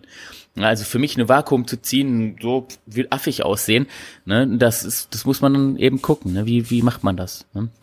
Und da würde ich jedem individuell, also in Bezug auf jede Klasse, auch Classic Physik oder auch Men's Physik, ne, du kannst die seitliche Pose ein bisschen so machen, kannst vielleicht so machen. Bei dem einen sieht es schöner aus, wenn er die Brust drückt, bei dem anderen sieht es doch schöner aus, wenn er über die Diagonale kommt und die Schultern weiter eindreht, weil er einfach breite Schultern hat.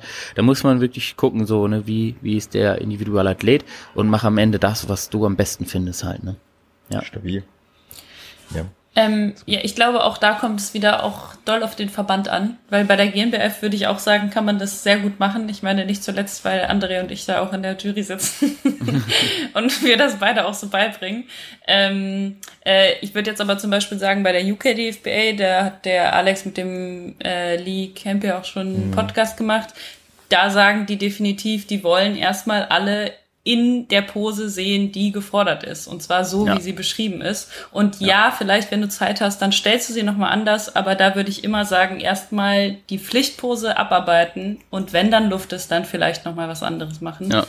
Und ähm, was ich noch als zweites sagen wollte, ich glaube, was ein so die Basis für Alleinstellungsmerkmal oder irgendwie Auffallen auf der Bühne ist, ist Selbstsicherheit und Positiv irgendwie auffallen die Rolle sein, die man da irgendwie verkörpern will. Also nicht nur irgendwas vorspielen und die ganze Zeit irgendwie sowas, keine Ahnung, versuchen zu sein, sondern wirklich sich in der Rolle, die man da halt hat, wirklich sicher fühlen und die Posen, die man machen will, genau so machen, wie man die machen will. Und wenn man zum Verrecken irgendwie das nicht hinkriegt, dann meiner Meinung nach halt lieber das Bein rausstellen und das dafür sich aber halt richtig, richtig gut und wohlfühlen so.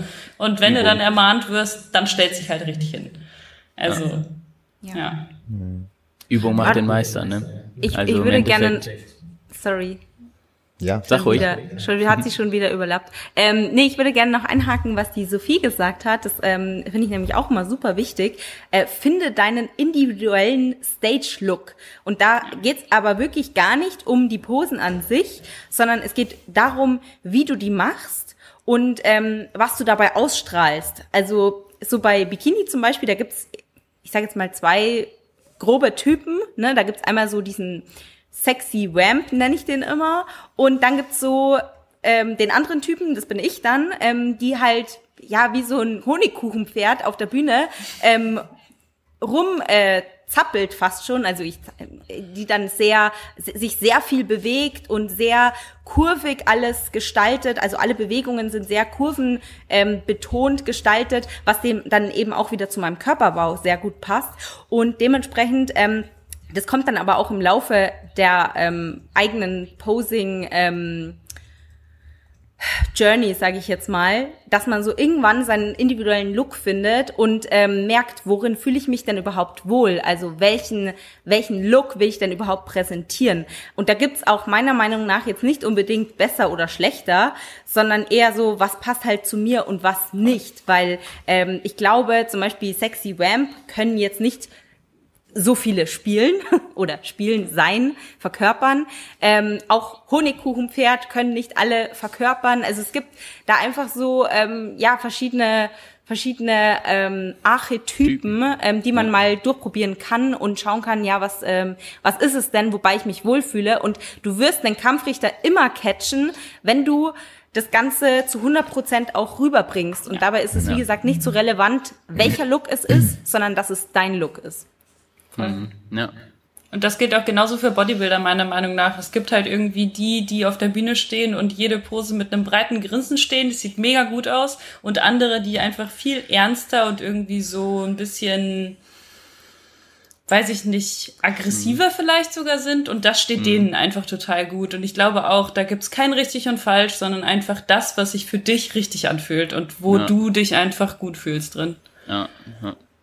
Wobei ich auch wirklich trotzdem einmal sagen muss, also äh, wie gesagt, aber das ist wieder nur meine subjektive Meinung, ich trotzdem auch wichtig finde, das trotzdem immer überdenken, zu überdenken, weil im Ende willst du schon sympathisieren mit den Judges. Du mhm. möchtest nicht, ne, also wenn man jetzt jedem sagen würde, äh, du bist ein Typ Affe, ne? Also du bist einfach, du, vielleicht, jeder merkt das ja, ja? Also bei mir zum Beispiel früher war es auch so, ich bin ständig an andere Menschen geraten, ja, also in der Jugend und so ständig musste ich mich irgendwie prügeln mit irgendwem, bis ich mir irgendwann mal gedacht habe, guckst du vielleicht beschissen, ja, guckst du vielleicht scheiße, hast du vielleicht irgendwie eine Fresse zum reinschlagen, na, das meine ich ernst. Und da muss man also, ne, wirklich trotzdem mal überdenken, also sich seiner Linie immer treu zu bleiben, ist manchmal auch nicht richtig, wirklich, ja. Also möchte ich trotzdem einmal nur in den Raum geworfen haben, weil wenn du doch ein super Bodybuilder bist, und, und doch eigentlich sonst alles richtig machst und du wirklich gut selbstreflektiert bist. So, ne? Und du dann doch mal Bühnenbilder von dir anguckst und denkst, eigentlich ist alles super, nur dein Gesichtsausdruck nicht. Vielleicht solltest du mal daran arbeiten, ja. Also ja, eventuell ne, könnte es sein, dass du vielleicht doch ein bisschen zu böse guckst, ja, und deswegen irgendwie mal Zweiter wirst, weil einfach die Jury denkt, so will der mich gleich fressen oder was. Ne? Also das ist natürlich so, genauso wie auch bei Bikini-Mädels. Also eigentlich eigentlich würde ich behaupten, man möchte doch schon, dass die so ein bisschen Fröhlichkeit ausstrahlen, so ein bisschen lieb gucken. Ne? Und wenn dich da ein Bikini-Mädel anguckt, als würde die sich gleich auffressen wollen, es wirkt halt, verstehst du? Es wirkt subjektiv auf den Judge und eigentlich willst du ja mit den Judges sympathisieren. Also möchtest eigentlich doch schon ausstrahlen auf der Bühne, hey Mann, ich bin ein nettes Mädel oder ich bin ein super Typ, ähm, so, ne, hier, ne, guck mal, Doppelbizeps, ja, und wenn ich da so böse gucke, als würde ich den gleich auffressen wollen, den Judge, und ich reiße ihm den Kopf ab, wenn er mich nicht auf Platz eins setzt, so, weiß ich nicht, da muss man schon sehr böse gucken, vielleicht, damit das funktioniert, ne. Ja. Ich, ich glaube, es gibt aber auch nicht nur einen Typen. Also es gibt, ja. also es gibt nicht nur einen Typ, eine, einen Look, der zu dir passt, sondern ähm, das kann man auch üben. Ich meine, letzten Endes ist das, was du auf der Bühne präsentierst, ist ein Schauspiel. Und äh, Schauspieler, die können bei einmal schnipsen komplett ihr äh, ja ihre Ausstrahlung verändern und dementsprechend kannst du das auf der Bühne auch. Äh, also du, das soll jetzt nicht heißen, dass du auch ähm, genau diese Persönlichkeit sein musst, die du auf der Bühne verkörperst, sondern es muss einfach nur authentisch wirken, weil mhm. letzten Endes ist es immer eine Illusion. Ja. Ähm, es darf einfach nur nicht gespielt ausschauen. Das ist die ja. Kunst. Und man muss immer sich, man muss sich immer selber fragen halt, was ist mir wichtiger? bin ich Wettkampfathlet und möchte ich diesen Wettkampf gewinnen oder möchte ich meiner Linie treu bleiben? Weil, wie gesagt, ne, man kann auch ganz stur sein und sagen, ich bleib meiner Linie immer voll treu, ist mir egal, ich guck böse, so, ne? Oder man sagt doch, so, eventuell bin ich dann mal ein bisschen anpassungsfähig, weil ich möchte doch irgendwann mal gewinnen, vielleicht, ne? Mhm. Finde ich auch super wichtig. Also eigentlich da doch auch schon irgendwie so ein bisschen anpassungsfähig zu sein, trotz allem. Ne? Mhm. Dass man das auch mit reflektiert und überlegt, liegt es vielleicht auch in meiner Ausstrahlung, dass ich diesen Wettkampf nicht gewinne. Ja. Mhm. Da, da hätte ich noch eine witzige Anekdote vom German Cup. und zwar, ähm, ich weiß gar nicht mehr, welche Klasse das war. Chris, du hast ja auch den German Cup ähm, verfolgt. Ja. Ähm, ich glaube Classic Physik oder so. Da war einer, der hat seine Einzelpräsentation ähm, mit einem Musikstück. Das war irgend so ein richtig dirty Deutschrap. Rap, Deutsch das war Wahnsinn. Ja gut, das, das war Wahnsinn. Und mhm. Äh, und äh, alle waren einfach nur schockiert. Äh, die waren einfach nur schockiert und haben sich so gedacht, what the fuck, was geht jetzt ab? Und es war natürlich, mhm ich denke mal, das war halt so, ähm, hat ihm persönlich sehr viel bedeutet, das Lied oder so. Der ist dann sogar ähm, im Nachgang noch zu mir gekommen, weil ich habe den German Cup moderiert yeah. und ich habe dann auch ähm, irgend so einen Spruch losgelassen und dann ist er im Nachgang zu mir gekommen und hat so gemeint, haha, da warst du aber schon ganz schön perplex, wo das Lied gekommen ist und ich so, äh, ja, ähm, könnte man noch mal überdenken. Und da, das war dann auch so ein typischer Fall von, hat vielleicht zu seiner Persönlichkeit gepasst, aber für die Bühne ja. vielleicht nicht so ganz passend gewesen. Ja, ja, das war Wahnsinn. Und die Fehler habe ich auch schon gemacht. ne? Also die Fehler habe ich auch schon gemacht darum ich glaube, die, die durchläuft auch jeder mal und das ist auch super wichtig. Ne? Also wie gesagt, früher war ich auch nicht der Typ und irgendwann habe ich gemerkt, okay, vielleicht muss ich der Typ sein. Und das ist am Ende dann eventuell, ne, alle habe ich irgendwie auch das Gefühl, rennen aktuell immer so einer Pro-Card hinterher, so als ob Profi sein so das, das super Wichtigste wäre, ja. Wenn man Profi sein will, muss man sich auch wie ein Profi verhalten. Da muss man eben auch ein bisschen anpassungsfähig sein. Ne? Ja. Ich habe, by the way, wenn man das so kurz noch einwerfen kann, auch mal erlebt, dass äh, einer in einer Kür auf der Bühne ähm, einer Puppe den Kopf abgerissen hat, zum Beispiel, so, wo ich auch gedacht habe, das war so verstörend. Das nicht wahr. Das, ja, ja, und das nicht. war so, ja, ja, klar, doch. Und das war, glaube ich, auch, wenn ich mich nicht täusche, war das sogar bei der GNBF, weil ich weiß auf jeden Fall, dass ich mich mit Behrend dann damals darüber unterhalten habe. Und ich weiß jetzt nicht mehr, ob ich mit Behrend gemeinsam ein Video gesehen habe von so einer Kühe oder ob das nicht sogar wirklich selbst bei der GNBF war. Und er hat, und es war ein super Athlet und der ist dann am Ende, also alle waren geschockt, wirklich, alle waren geschockt. Und es war auch zu diesem Lied, äh, Rammstein, ich reiß der Puppe den Kopf ab oder so. In dem Moment hat er der Puppe den Kopf abgerissen so. Und das war halt so, das war so strange. Ich weiß wirklich gar nicht mehr, ob ich es live gesehen habe oder ein Video gesehen habe, weil wenn es ein Video davon gibt, dann wird man das wahrscheinlich auch im Internet noch finden. War auf jeden Fall mega, mega strange. Ja. Ja. Aber so Sachen gibt's halt. Ne? Und der war trotzdem, das war ein Bombenathlet. Also es war wirklich ja, ein Bombenathlet, Athlet, ja da hast du gedacht, der rockt das Ding und dann hat er da der Puppe den Kopf abgerissen und das war so verstörend für alle, das glaube ich am Ende Dritter geworden oder so. Also war schon wild, ja. Aber so Sachen gibt's, ne? Also muss man sich immer überlegen, äh, äh, mache ich sowas? Muss das sein? Ne? Will ich die Leute schocken oder will ich doch lieber den Wettkampf gewinnen? Mhm. Muss dann jeder für sich selber wissen. Und darum, ich hatte das auch schon. Also ich hatte auch schon so Situationen, wo ich gedacht habe, so, ich mache jetzt richtig einen drauf, Alter, ich will, dass die alle quasi geflasht und geschockt sind. Und am Ende war es vielleicht doch nicht so klug, sag ich mal, das dann so zu machen. Also mhm. Also die Musikwahl eben oder ne, die Art und Weise der Kühe. Da muss man schon gucken so. Aber das ist auch gut, muss man seine Experience machen und eben anpassungsfähig bleiben. Ne? Das am Ende selber reflektieren und dann sagen, war das gut so oder war das nicht so gut. Weil ein Alleinstellungsmerkmal war es in diesem Fall auf jeden Fall. Aber darum, ihr habt vorhin auch nochmal bei Sophia positiv schnell dazwischen geworfen, so. Ne, es ist immer besser, wenn dieses Alleinstellungsmerkmal eben auch positiv ist und nicht einfach nur ein Alleinstellungsmerkmal. Ne? Mhm. Ja. Crazy. Crazy. Ja. Gut, wir haben so viel gelabert, Gut, also ich glaube, das möchte reicht, die oder? Episode jetzt an diese. Bitte? Das war, das war, das war grandios. Also die Episode war grandios. Ich bin, ja. äh, bin, bin perplex.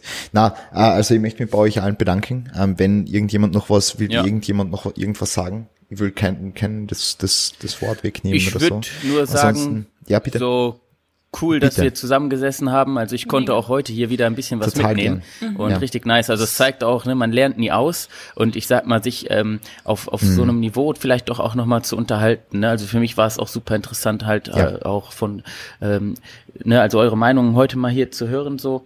Wie gesagt, ne, das, da kann man immer noch mal voneinander was lernen. Ne? Also vor allem Franziska, so die Meinung kannte ich noch nicht. Ne? Mit mit ähm, Sophie war ich ja sowieso schon sehr connected. Ne? Wir sind da so vermutlich fast auf einer Wellenlänge, aber da auch nochmal Franziskas Meinung zu hören, zum Beispiel heute, hat mir auch noch einiges ähm, beigebracht. Ja. Dem kann ich mich äh, nur anschließen und vor allem fand ich Ja. es auch super interessant, ähm, eben so klassenübergreifend oder verbandsübergreifend in dem Fall, ähm, dass es natürlich ähm, da schon auch Parallelen, aber eben auch Unterschiede gibt und das Ganze dann nochmal so hier im, im öffentlichen Gespräch rauszuarbeiten, glaube ich, kann den Zuhörern Ja. auch nochmal ähm, ja, gut weiterhelfen, beziehungsweise ist auf jeden Fall interessant zuzuhören. Voll. Ja. Es war auch so ein richtiges Gespräch. Weil, also eigentlich ist es ein Gespräch hier und kein richtiger Podcast. Weil wo der Chris auch zur Toilette musste, Ja, ja. so, wir haben einfach weitergeredet, ne? Ja, es ja. war so, uns hat's halt wirklich auch so interessiert, hey, wie siehst du das? Und kennst du da wen? Und, ne, und ich habe gar nicht mitbekommen. Ich habe irgendwann nur auf dein Bild geguckt und habe gedacht, oh, der Chris ist wieder da. So, und irgendwie Ja, ja. ging ging's die ganze Zeit weiter, ne? Ja, also ja. richtig, richtig cool. Dankeschön für die Einladung auf jeden Fall. Das, das ge, ge, genau das will ich ja mit dem Podcast machen. Also ich will ja keine so eine rigiden Ja. äh, Frage-Antwort-Spielchen und da kann, keine so eine Interview-Geschichte, sondern ich will einfach quatschen mit andere, mit andere äh, Coaches und AthletInnen und äh, da einfach, da einfach Mehrwert generieren. Einerseits natürlich für uns irgendwo, weil wie du schon gesagt hast, André, es war einfach ein äh, sehr spannender Austausch jetzt für uns. Und andererseits natürlich Ja. dann auch für die äh, ZuhörerInnen, äh, dem äh, das einfach jetzt zur Verfügung stellen. Ja.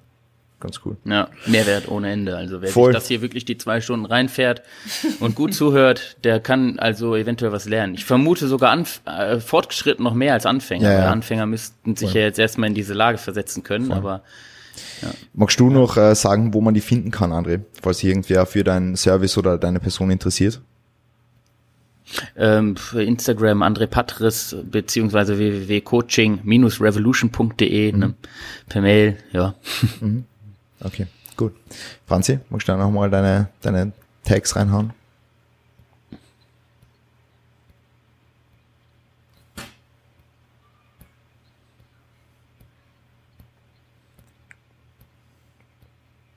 Ja, sehr, sehr cool. Sophie?